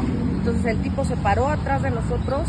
Yo me, me, apuré para tomarle una foto que es la que estoy enviando y mientras otra persona se metía en la camioneta, se llevaba todas nuestras cosas, se llevaron nuestros documentos personales, se llevaron nuestros pasaportes, nuestra credencial de lector, eh, eh, los documentos de mi esposo, mis documentos, eh, el portafolio, mi bolsa, todas nuestras tarjetas, todo lo que teníamos. Y ese tipo se subió al coche inmediatamente y salieron volando esta zona justamente no tiene una sola cámara de seguridad.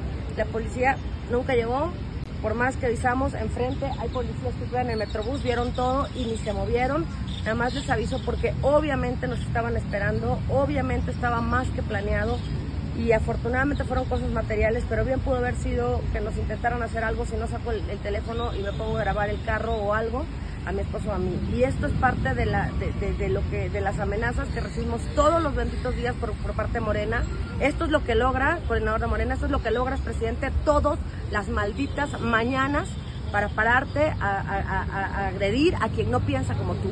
Vamos a seguir haciendo nuestro trabajo, vamos a seguir votando como la gente nos mandó por ser oposición, pero si nos quieres amenazar, si nos quieres hacer algo, esta no es la manera, eso es una cobardía asumimos las consecuencias de, votar diferente y de pensar diferente en un país polarizado en el que todos los días siembras odio.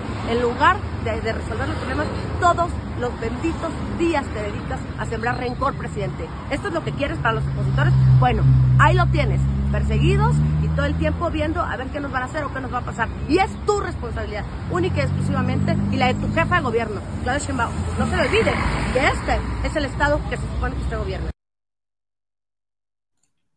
Así fue, esas fueron las declaraciones, ¿no? De la diputada del Partido Acción Nacional, María, María Josefina, este,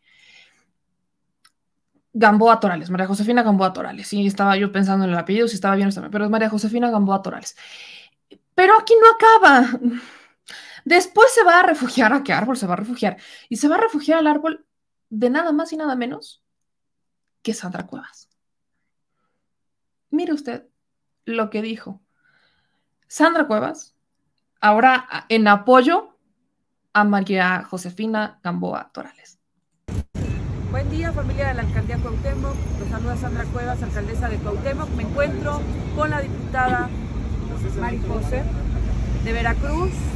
Ella es eh, del Partido Acción Nacional y lamentablemente acaba de sufrir un robo aquí en Reforma, en la Alcaldía Cuauhtémoc y me gustaría que narrara cómo son los hechos porque nos parece muy, muy raro la forma en cómo acaban de, agredir, de violentar a nuestra compañera diputada. Que además es un tema, alcaldesa, como usted me decía, cualquier ciudadano, eh, eh, el asunto se vuelve más grave porque acabamos de votar en contra de una reforma que, polarizó y que hicieron que difundieran nuestras fotos, toda la gente diciendo estos son los peores mundo el, Palacio de Gobierno todos los días ah, nos agreden y dicen lo peor de nosotros y eso nos pone en un estado de indefensión como el que estamos. Tenían ubicado en el hotel en el que estábamos hospedados. Eh, dejamos la camioneta del ballet parking. Cuando la dieron esta mañana ya traía un tubo que obviamente si hubiera tenido ese tubo desde la noche hubiera pues, estacionado, se hubiera ponchado. Entonces nos los pusieron justo antes de salir y, cuando veníamos saliendo se sacó un Stratus color dorado. Un tipo nos, hacía como que nos paráramos, no nos paramos, pero nos dijo es que quiero saber dónde hay una gasolina, y no sabemos. Y ya nos, nos venimos y en eso vimos que ya la llanta estaba en el piso, se salió el aire rápido porque le metieron un tubo de este tamaño. Y entonces cuando estaba cambiando mi esposo la llanta, yo me acerqué a tomarle una foto al tipo porque ya me dio, me dio miedo. Y entonces el tipo en ese momento se arranca y otra persona que estaba al lado de la camioneta, en lo que yo me distraje acá, sacaron el maletín de mi esposo cosas, mis cosas además, este, mi bolsa, mi identificación, mi pasaporte de la cámara, mi pasaporte acá, todo, todas mis pertenencias, todo, y todas las de mi esposo, todos los, los documentos de nosotros, todos se lo llevaron. Esas son las consecuencias de polarizar el país, esas son las consecuencias de estar generando odio, esas son las consecuencias de estar difundiendo de manera incorrecta las fotografías de nuestros legisladores sencillamente porque no opinamos o porque no opinan igual que el presidente de la República. Le hacemos una invitación a Morena a que se ponga me parece brutalmente irresponsable lo que dicen las dos, las dos, porque una, ¿no? Eh, eh, no, que narra los hechos y no sé qué, qué, qué sé yo. Y la otra diciendo que es culpa de que se publiquen las fotos de los legisladores. Perdón, señoras, pero yo les voy a demostrar cómo eso es público. Permítanme, permítanme en este momento ayudarles a entender cómo es que aquí no hay nada, absolutamente nada ilegal. ¿Cómo? Ahí les va. Usted métase a la Cámara. Vamos a hacer este ejercicio, vamos a hacer este, este bonito ejercicio, que es, vamos a meternos a la Cámara de Diputados, vamos a meternos aquí al perfil de la Cámara, a la página web de la Cámara de Diputados, ¿no? Es más, voy a hacer esto en grande, voy a hacer esto en grande para que usted lo pueda ver y voy a quitar el banner, ¿no? Para que usted vea cómo puede, no necesita de ninguna página, ¿no? No la necesita, ahorita la voy a poner, ¿no? Porque aparte surge esta página, déjenme, surge esta página ¿no? Surge esta página que dice quiénes votaron en contra del pueblo, que obviamente agiliza la búsqueda que ahorita vamos a hacer, porque si la agiliza, dice quiero conocer a los traidores, citan a Benito Juárez y filtran por partidos. Vienen todos los partidos políticos, usted le puede poner todos y pues le van a aparecer todos los que votaron en contra. Incluso quiero aprovechar para, este, bueno, lo voy a hacer después de esto, ah, eh, porque hay una legisladora en Morena que yo les dije que no votó en contra y este, aquí aparece como que sí votó en contra, la legisladora María Guadalupe Chavilla de la Rosa, que de hecho habría mandado un documento dicho que vaya diciendo que su voto fue a favor. Fue a favor solamente que ella se sentía mal. Entonces, ahorita les voy a enseñar ese documento, pero bueno, surge esta página, surge esta página. Pero usted lo puede hacer sin necesidad de buscar esta página. ¿Cómo le hace? Regresemos a la página de la Cámara de Diputados. Aquí está, web.diputados.gov.mx, diagonal, inicio. ¿Qué va a hacer? Literalmente en la página de inicio dice votaciones.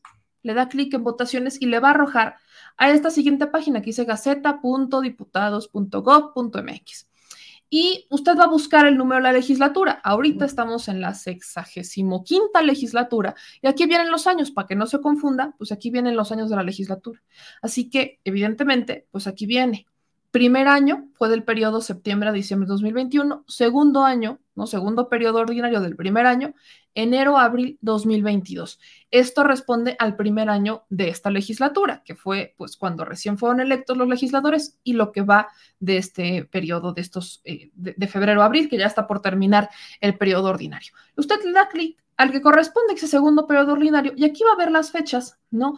Y todas las iniciativas que se han puesto, que se han puesto a votación, todas están, pues le va a mandar hasta abajo, váyase a la última, queremos ver la de la reforma este, eléctrica, ¿no? Hoy hubo iniciativas en la Cámara de Diputados, aquí está, ¿no? La de la ley minera, ¿no? Que viene la del lunes 18 de abril y viene la del domingo 17 de abril, aquí está.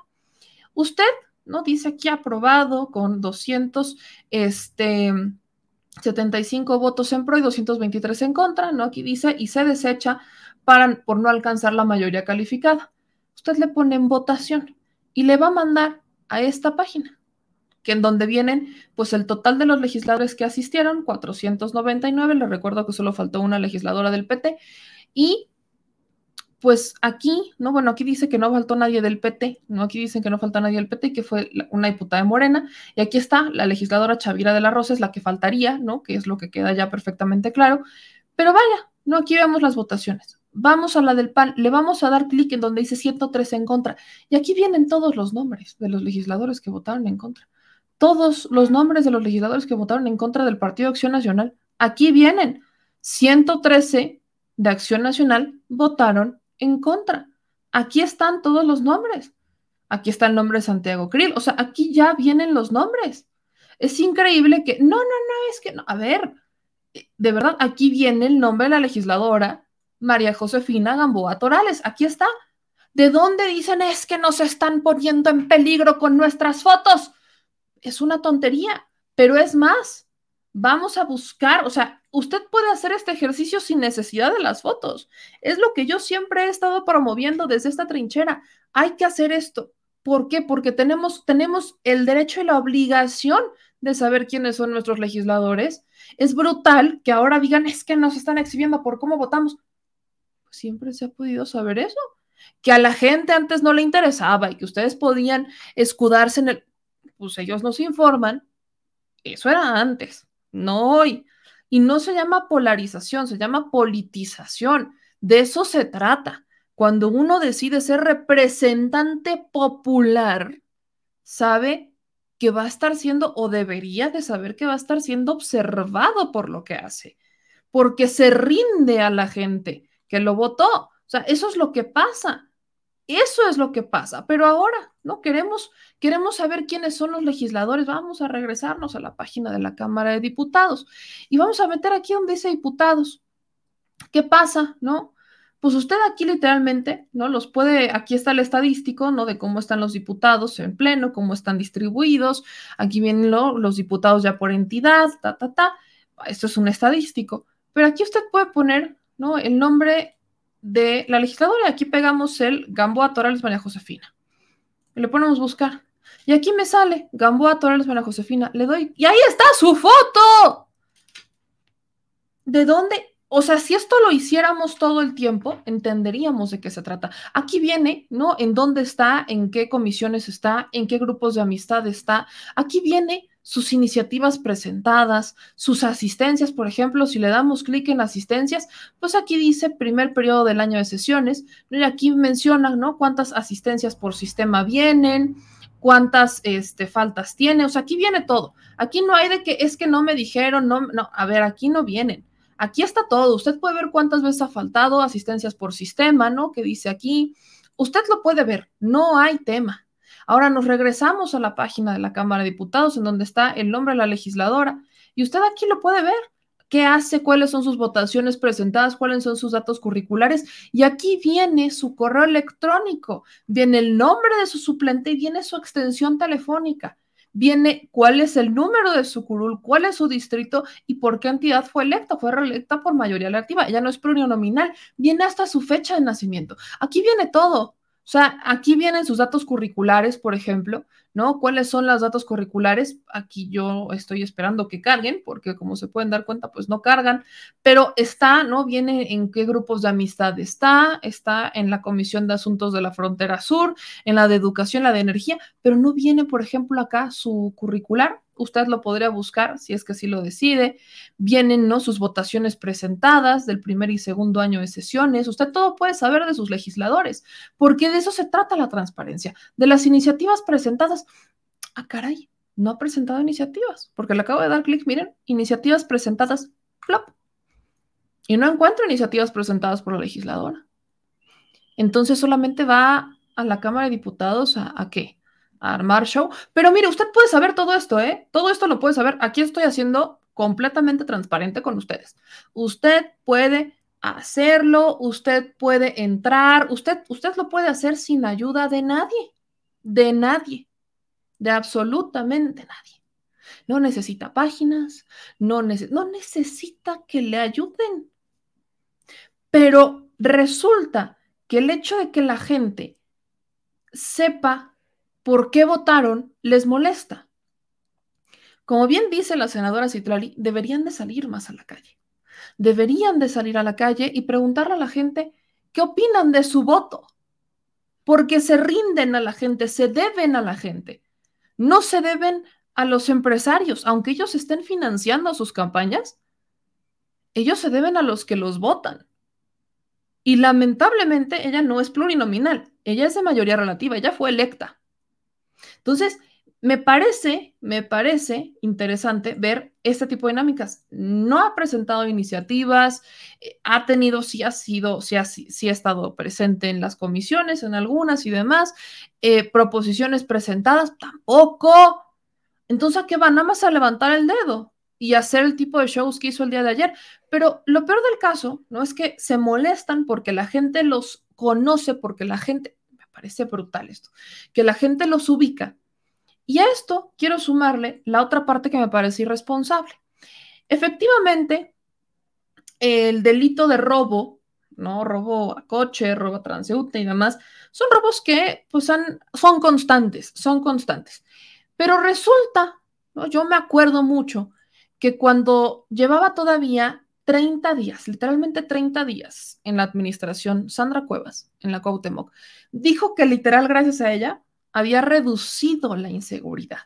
Y es que Sandra Cuevas tiene un programa que justamente va enfocado en eso. Mira, aquí está el programa de Sandra Cuevas que se llama Operativo Disuasión Bengala en la Cuauhtémoc.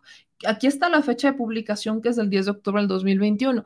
Y Sandra Cueva, ¿no? Sandra Cuevas, perdón, la alcaldesa de la Cuauhtémoc que hace ratito dijo, no, es que esto es culpa de AMLO y es culpa de que hayan puesto la foto de, de María José, no, no, no, de María Josefina, la, la, por eso la saltaron tiene un programa literalmente para ayudar justamente, y dice aquí, robo a casa habitación sin violencia, robo a repartidor, robo a transeúnte, robo a automovilista, robo de accesorios de automóvil, robo de vehículo y violación.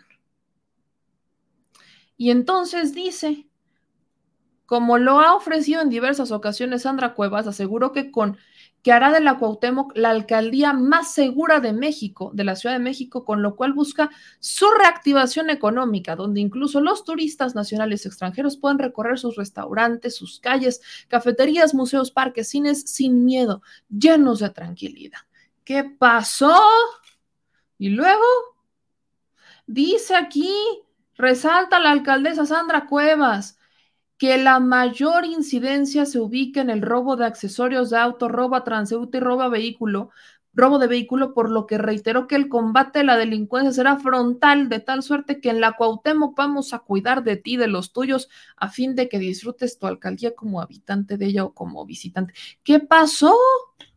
Luego, luego. Pues aquí están culpando, o sea, de todo lo que no les gusta, culpan a del frente pero de lo que sí les gusta, se cuelgan la medalla, porque a 30 días, literal a 30 días de que había llegado Alessandra Cuevas, dijo que ya todos los delitos habían bajado porque ella, cuando este programa lo había logrado. Disculpe, señora, pero ¿cómo? Y hablamos de dos mujeres que lamentablemente, y no porque sean mujeres, porque aquí nada tiene que ver con el género, han estado involucradas en escándalos, ¿no? Sandra Cuevas con el tema de los eh, policías, a quienes habría tratado más que mal, ¿no? Por lo cual ella acepta la reparación, acepta este acuerdo reparatorio para pagar la, la reparación del daño y demás, y este, no hablar del tema, no hablar del tema en mucho tiempo, no al menos en seis meses, y que pidió disculpas dos veces, ¿no? Porque se lo existía ¿no? Se, lo exigía, perdón, el juez. Pues más o menos por ahí anda, ¿no? Esta eh, María José Gamboa Torres, que por eso me bloquea, porque haciendo esta comparación, pues si es que es culpa de Andrés Manuel López Obrador y no sé qué, yo decía, bueno, a ver, espérense. Entonces, en 2013, 2014, cuando la señora en estado de ebriedad manejando, o sea, atropella a un ciclista y lo mata, entonces tenemos que decir que fue culpa de Peña Nieto. Pues bajo esa misma lógica, ella lo hizo, entonces tenemos que decir que fue culpa de Peña Nieto que ella lo hizo. y miren que no soy fan de Peña, ¿eh? Miren que no soy fan. Ahí fue cuando me bloquea hoy la diputada. No le gustó, no me pudo debatir, no me pudo y me bloquea. Esta mujer estuvo en prisión, si no estoy mal, entre seis y ocho meses. Pero miren lo que decía en sus redes sociales, ¿no? aquí justamente lo pone, 14 de julio del 2014, día 2 Llevo casi 40 horas detenida, horas en las que he visto lo que sabía que existía, pero jamás imaginé que se hiciera con el mayor descaro. Ningún peritaje legal ha sido integrado al expediente. En lo único que se basan para detenerme y mantenerme así y con lo que pretenden consignarme es que en un es que un médico que llegó de Jalapa exclusivo eso olió alcohol en mí. Habían pasado más de ocho horas del accidente, ocho horas en las que permanecía detenida. ¿Cómo, podrían, ¿Cómo podría conservar aliento alcohólico? El mismo doctor reconoce que cuando entra estaba yo comiendo una picada que otro muchacho de aquí me trajo. Por favor, lector, ayúdenme a entender la demencia. ¿Cómo podría un doctor que no me aplica ninguna prueba determinar que hay aliento alcohólico nivel 1 después de más de ocho horas detenida y de haberme comido una picada? A menos que sea licor de cebolla, no sé, o cuál podría ser. Dos pruebas periciales anteriores demostraron completa sobriedad. Me preocupo más Llega la noche, escondido entre varios, cobijado en la oscuridad, Enoc Maldonado Caraza, el fiscal experto en montajes de Javier Duarte, el mismo responsable de fabricar culpables en los casos de Regina Martínez y Gregorio Jiménez. Me dicen que, se, que se encerró con el Ministerio Público y que durante la madrugada surgieron varios testigos. No sé quiénes son, no veo nada, estoy en los separos, pero veo a mis abogados inquietos. ¿Qué pasa, Jorge? Preguntó a quien ha encabezado mi defensa y a quien ayer le dijo el Ministerio Público durante la diligencia, Eduardo, carajo, tú sabes que esto no se puede hacer. Están fabricando pruebas y ese es un delito gravísimo. Hoy lo vi todo, María José, ya vi todo en el mundo de la maldad con eso. Me dice con los ojos vidriosos. Estoy incomunicada. Tengo una bola en la nuca, debajo del collarín. Se niegan a llevarme a un hospital. Las astillas de los vidrios del coche siguen en mi cuerpo. El doctor dice que tengo cuerpos anómalos, pero que aguanto. Supongo que sí. También dice que a lo mejor me ofrecen un trato. ¿Un trato? ¿Por qué? Fue un accidente muy lamentable, pero un accidente. Nunca tuve intención de atropellar a nadie. No nos vimos, no pudimos medir el daño que nos haríamos. Solo pido verdad, justicia con verdad. Y aquí ponen que no lo sube ella, sino que lo sube un administrador. Pero cuando se refiere a Jorge, ¿a qué Jorge se refiere? Pues nada más, nada más y nada menos que a Jorge Winkler, quien después fuera fiscal. ¿No? Eh, Jorge Winkler, Jorge Winkler que lleva más de dos años prófugo. Más de dos años prófugo lleva este señor. Desde el 21 de septiembre del 2019, un juez libró una orden de aprehensión en contra de él y de otros cinco exfuncionarios de su primer círculo de confianza. De hecho, ¿no? después de este accidente, como lo dice María Josefina Gamboa Torales, ella fue premiada porque en ese momento ella era funcionaria, ella era, eh, tenía un cargo este, en la Secretaría de la Mujer, ¿no? Tenía un cargo dentro de esta administración y eh, de la administración eh, del municipio si no estoy mal de Boca del Río o de Jalapa, no recuerdo bien, pero era, estaba dentro de esta dependencia. Y después, ¿no? Después de este accidente, como ella lo llama, se convierte en diputada local. Siendo diputada local, cuando viene el cambio de, este, de administración, ¿no? Que sale, eh, salen los Yunes y entra Cuitlagua García, entra en caos, ¿no? Entra en caos y ella es una de las que se les va encima, ¿no? Porque recordemos que cuando entra este Cuitláhuac hacen cambios de fiscal. ¿Por qué? Porque estaba algo así como en Guanajuato, el, o sea, se estaba hablando de una relación de Jorge Winkler, entonces fiscal de, este, de, Veracruz, con el crimen organizado y que por eso iban al, al alza los homicidios. Los sacan y los homicidios inmediatamente van para la baja. Así. Entonces, ella fue una de las que literal no recuerdo mucho cuando va llegando la nueva fiscal de, Veracruz y ella casi casi se le pone enfrente. Iniciaron desde, la, iniciaron desde el Congreso local un proceso para sacarla y demás. Nunca pudieron, pero ella fue una de las que encabezó esto porque estaban hablando no solamente de Jorge Winkler, sino de quién fuera su abogado, Jorge Winkler. Entonces, recordemos particularmente que eh, en este caso, ¿no? El delito que le imputan particularmente a Jorge Winkler, por el cual lleva más de dos años este, prófugo de la justicia, es el de secuestro en agravio de Francisco Zárate Aviña, jefe de escoltas de Luis Ángel Bravo Contreras, quien fuera titular de la Fiscalía General del Estado a finales del gobierno de Duarte y hasta el 30 de diciembre del 2016, al inicio de la administración panista de Miguel Ángel Yunes Linares. Evidentemente, esto es algo que a Javier Duarte le encanta, ¿no? Porque recordemos también que en ese momento le habría dicho que no era partidario de las venganzas, pero que es fiel creyente de la justicia, ¿no? Javidú. Que bueno, hablemos de Javier Duarte, ¿para qué les digo? El tema es que, más o menos para que vean a quién se refería la señora, ¿no? El tipo de, de métodos con los que hay. Pero además, esta mujer, si no estoy mal, también se ha involucrado en otro tipo de problemas con, más o menos similar a lo que hace Sandra Cuevas, ¿no? Ahí se parecen mucho con los policías y temas de seguridad. Decían los periodistas que, que, había mordido a un oficial en la mano. Bueno, malos tratos, prepotencia, etcétera. El tema con esta señora es que si se dan cuenta, ella acepta que hubo un accidente. Ella llama que fue un accidente, dice que no iba alcoholizada, que ella estaba sobria. Entonces, todavía si hubiera ido alcoholizada, le llamaría negligente, pero dice que iba, que iba sobria, completamente sobria, y que fue un simple accidente. No logra explicar cómo, pero dice que fue un simple accidente. El asunto es que a través de diversos amparos, aún reconociendo que atropella a una persona, no paga la reparación del daño a la familia de quien muere en esa tragedia. No la paga, no la paga la señora.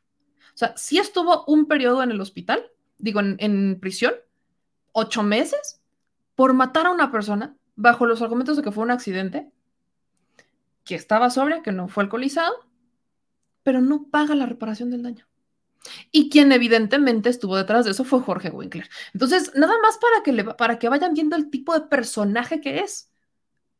Evidentemente me queda claro por qué me bloquea. No me podría bloquear, porque ya hay, una, hay un antecedente en la Suprema Corte de Justicia de la Nación en donde dice que no, un funcionario, un servidor público no puede bloquear a un ciudadano, porque está bloqueando la libertad, o sea, el libre derecho de que yo me informe. No, no me podría bloquear, pero vaya, lo ha hecho Lili Telles, lo hizo ella, lo han hecho varios otros funcionarios, servidores públicos, si lo quieren ver así, que no deberían de bloquear ciudadanos, pero es que esa es la respuesta inmediata que dan. En vez de debatir, en vez de argumentar, en vez de decir si tan inocente es, señora perfectamente me pudo haber respondido. Es que eso fue un accidente, nada, nada. No lo responde. Inmediatamente me bloquea el día de hoy de redes sociales. Lo bueno es que uno simple, siempre, siempre puede ver, ¿no? Siempre puede ver lo que pasa, pararme para qué. Lo que sí es que es importante que podamos poner sobre la mesa es quiénes son. No es, eso no es cierto que se les esté acosando, no es cierto que se estén vulnerando sus datos, sus datos y sus fotografías son públicos, son personajes públicos. Públicos. No hay magia detrás de esto. El que estén publicando sus fotografías para que sepan que votaron en contra es un plus, pero no es necesario. La gente puede verlo. Nosotros como ciudadanos podemos verlo. Hay que meternos más a las páginas de la Cámara de Diputados. También en la del Senado se puede. Exactamente lo mismo. Podemos ver qué iniciativas han presentado, qué están haciendo. Si ellos no nos quieren informar, ¿no? Si no quieren informarle a la gente y quedan en sus informes súper grandes solamente, ahí sí con acarreados, ahí sí probado con acarreados, ahí sí, en sus eventos que hacen año con año, también es cierto que no necesitamos esos informes, porque nosotros podemos ver lo que sí hacen a través de las páginas. Están obligados, son sujetos obligados por transparencia. No hay ninguna vulneración. Además, no tienen una sola prueba de que esta persona la habría asaltado, presuntamente, por votar en contra de la reforma eléctrica. Ya me imagino a los que nos han asaltado, ¿no? Seguramente vieron lo que hicimos la noche de ayer y dijeron, no, yo no estoy, yo no estoy a favor de lo que hizo, voy a ir a asaltarla. Me puedo imaginar, me puedo imaginar que esa es la lógica con la que están pululando sus ardillas allá adentro. Pero el problema, el problema es que, ahí les va la otra, muchas personas me decían, es que, a ver, que no, si tienen antecedentes penales, no pueden ser legisladores. Tengo entendido, y porque cuando a mí me metieron de candidata plurinominal, me pidieron una carta de antecedentes no penales.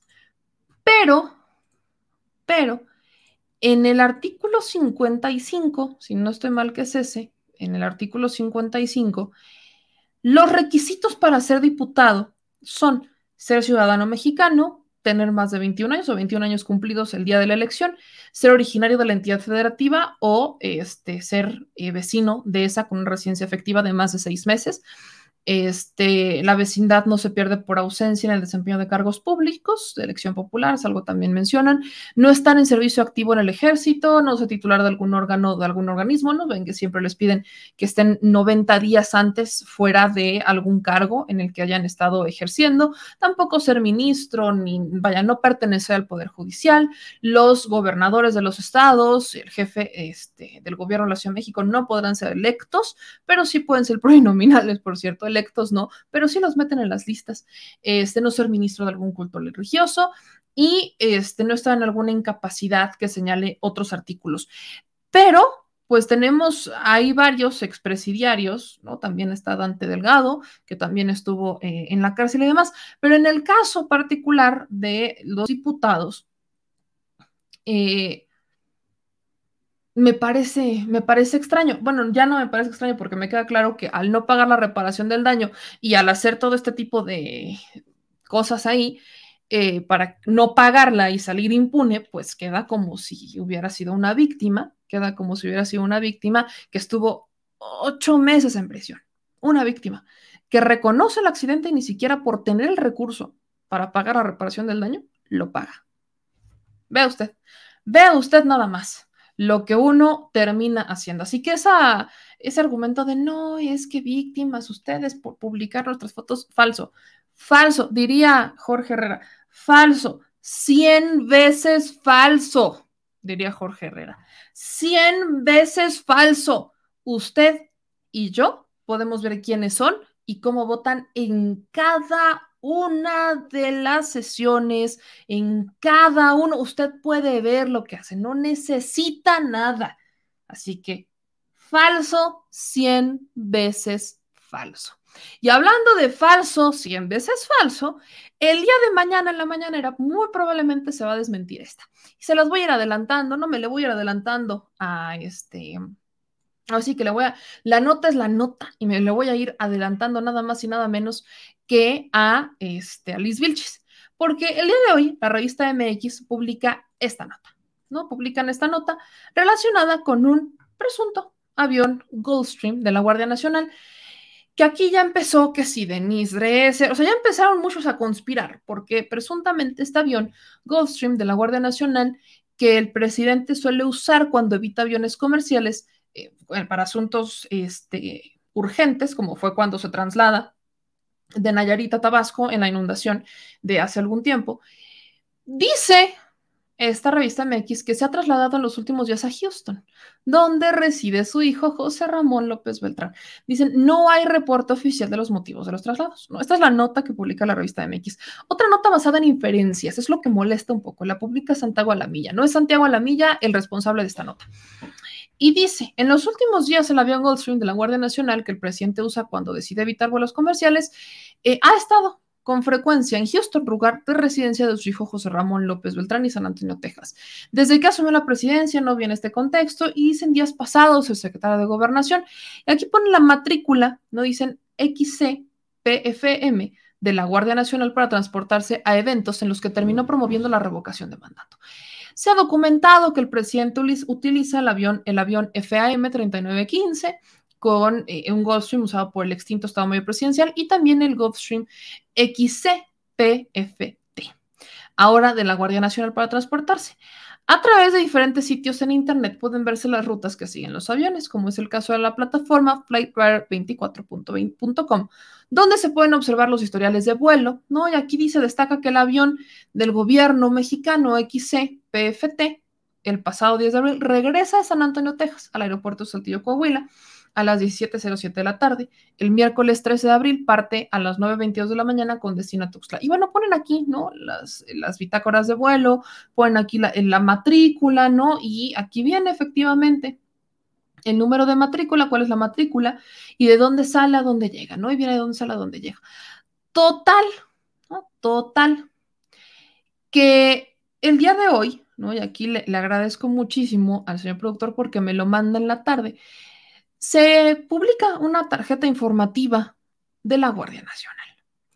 Y la Guardia Nacional dice lo siguiente. Agárrense.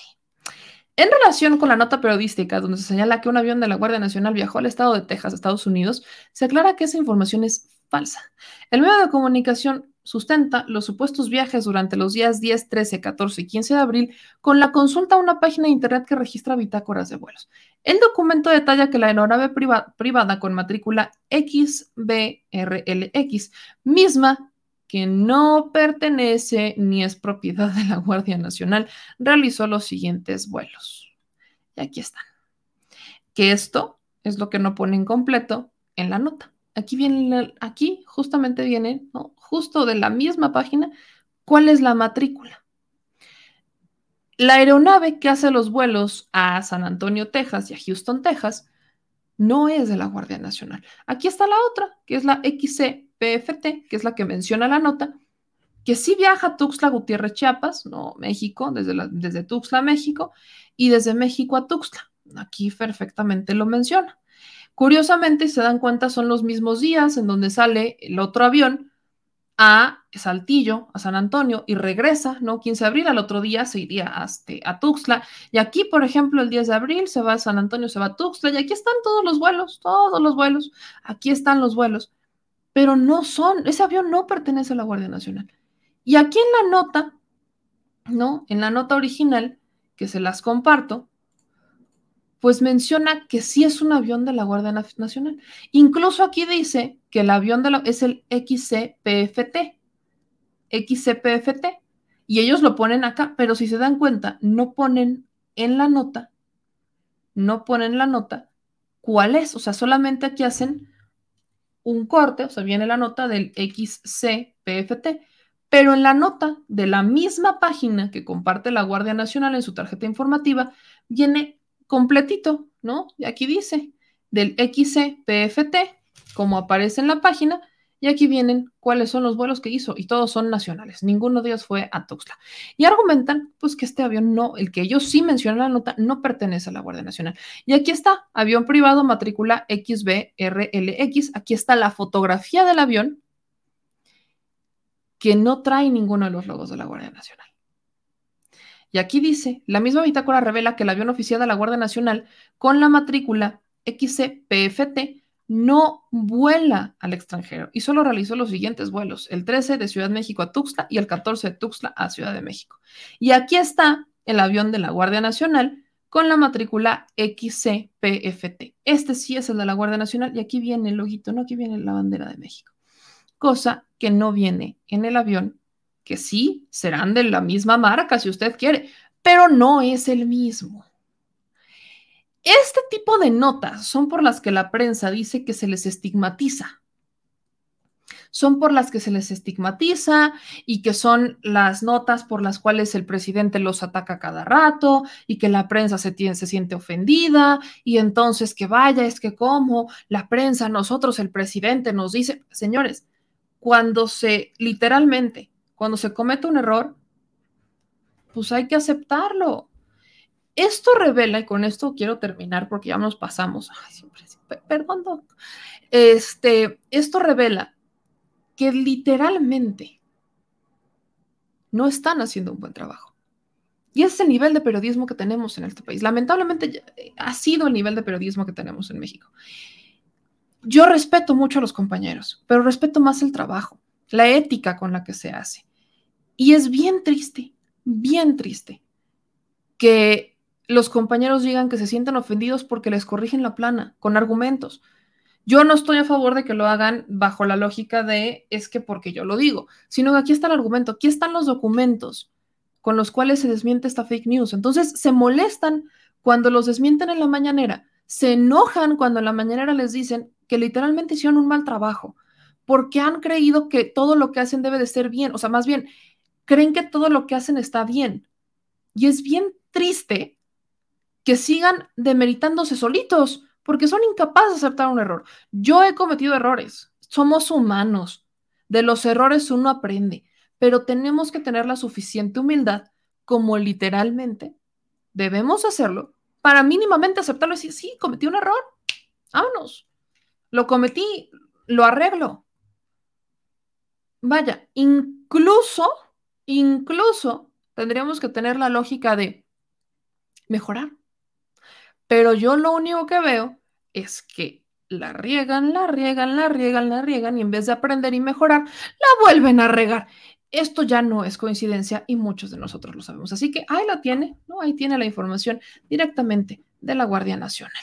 Bueno, mi gente, ahora sí, ya nos vamos, ya nos vamos, me alargué, ya nos vamos. Gracias a todos los que nos apoyaron el día de hoy, nos llegaron algunos superchats el día de hoy de 20 dólares, de 5 dólares. De verdad, mi gente, muchísimas gracias por apoyarnos, por estar con nosotros, por vernos, por escucharnos, por tenernos paciencia. Como les he dicho, no vamos a hacer detrás de la mañanera otros dos días más y vamos a ver cómo salimos de esto. Mañana seguimos con las terapias y ya saben todo eso. Así que mil gracias por los que nos apoyan, por apoyarnos, por la paciencia que nos tienen y por eh, impulsarnos a descansar también. Gracias a todas y a todos. Y bueno, ya saben que aquí seguimos haciendo la chamba, la chamba que nos toca desde nuestra trinchera y como nos quieren llamar, si periodistas, youtubers, no nos interesa. Lo que es importante es que cumplimos con la audiencia. No se les olvide seguirnos en las redes sociales, en TikTok, en YouTube, en Facebook, en Instagram, en Twitch, en Twitter, a todos en Instagram, creo que ya lo dije. De verdad, mil gracias por apoyarnos, por seguirnos. Me encuentran como arroba memeyamelca. Aquí, así aparecemos como está el de Twitter, así aparecemos también en Instagram. El único en el que cambia es en el de TikTok, que es memeyamka.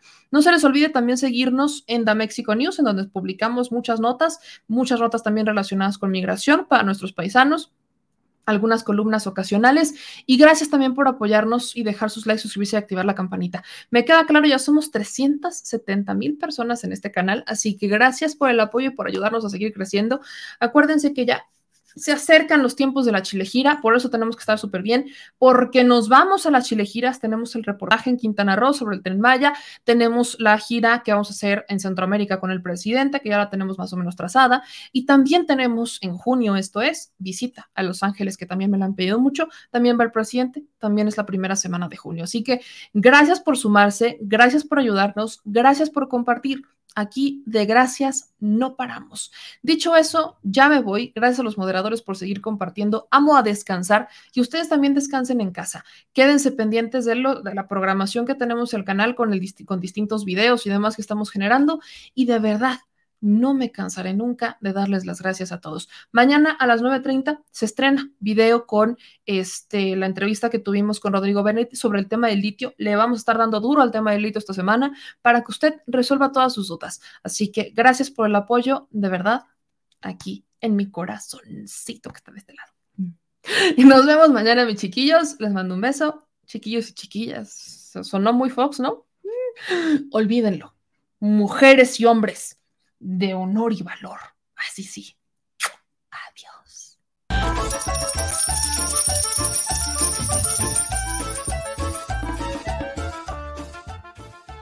Al Chile. Recuerda que una forma de apoyar nuestro proyecto e impulsarnos a generar más y mejor contenido es a través de los superchats en nuestras transmisiones en vivo. Solo tienes que dirigirte al recuadro donde escribes mensajes, darle clic al símbolo de moneda, colocar los datos de tu tarjeta bancaria, el monto a donar y de forma inmediata se verá reflejado en un recuadro de color con el mensaje de tu preferencia. Otra manera, por si no nos alcanzas a ver en vivo, es ir a la descripción de nuestro video de YouTube, darle clic a la liga de PayPal y repetir el proceso como en los superchats. Ese recurso llegará directo a nuestra cuenta bancaria. En Facebook también puedes apoyarnos de forma mensual. En el inicio de nuestra página encontrarás el botón Quiero colaborar. Ahí podrás adquirir una membresía que nos impulsará a seguir combatiendo la infodemia desde esta plataforma. Y si eres de los que no confía en la tecnología, puedes hacer un depósito o transferencia a nuestro número de tarjeta Banamex, desde cualquier establecimiento, banco y hasta tu aplicación móvil. Anótalo. El número es 4766-8415-9203-0897. Recuerda, esto es completamente voluntario. Y es una forma de apoyar e involucrarte más con este proyecto independiente. Hazlo tuyo y comparte.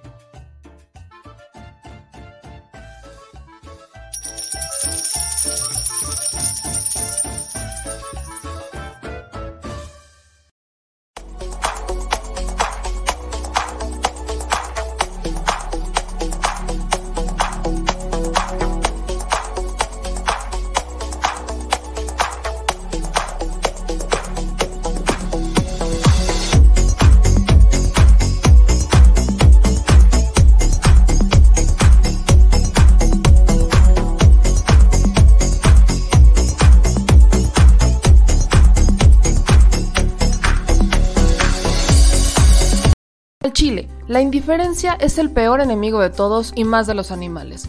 Los últimos datos del INEGI señalan que en México existen cerca de 18 millones de perros y alrededor del 70% viven en las calles, es decir, casi 13 millones han sido abandonados, extraviados o nacieron en las calles. Esto posiciona a México como el primer país de América Latina con mayor índice de perros abandonados y también con mayor indiferencia al tema. El abandono es un fenómeno que afecta a perros y gatos de todo tipo, no entiende de edades o de razas. El 20% de perros y el 11% de gatos abandonados son de pura raza, mientras que el resto son mestizos. Por otro lado, la mayoría de perros y gatos llegan al refugio en la edad adulta, aunque también son recogidos cachorros y animales de edad avanzada. El maltrato animal también está presente y nuestro país aún está en pañales, pese a que se está comenzando a legislar para crear sanciones más severas a quienes cometan ese tipo de delitos. Por eso es importante la participación ciudadana y pedimos tu ayuda. Es hora de dejar de callar y ayudar a darles voz a quienes siempre están ahí para darnos una patita. Educar, esterilizar, identificar, reflexionar y adoptar es básico para revertir la tendencia pero si tú no tienes la posibilidad de adoptar o rescatar, ayuda a diferentes organizaciones que ya lo hacen. Angelitos peludos.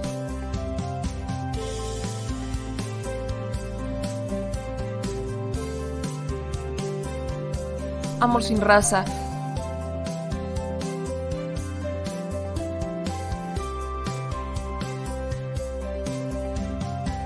Frida Puebla.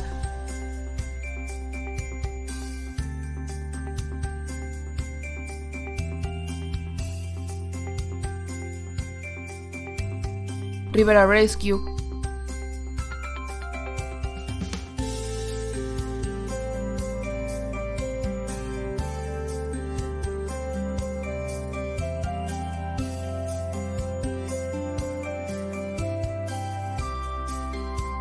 Voz Animal MX,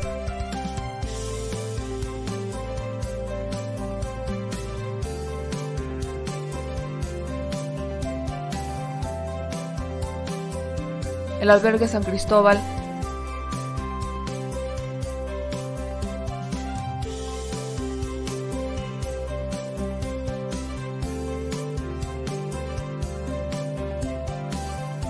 Fundación Toby.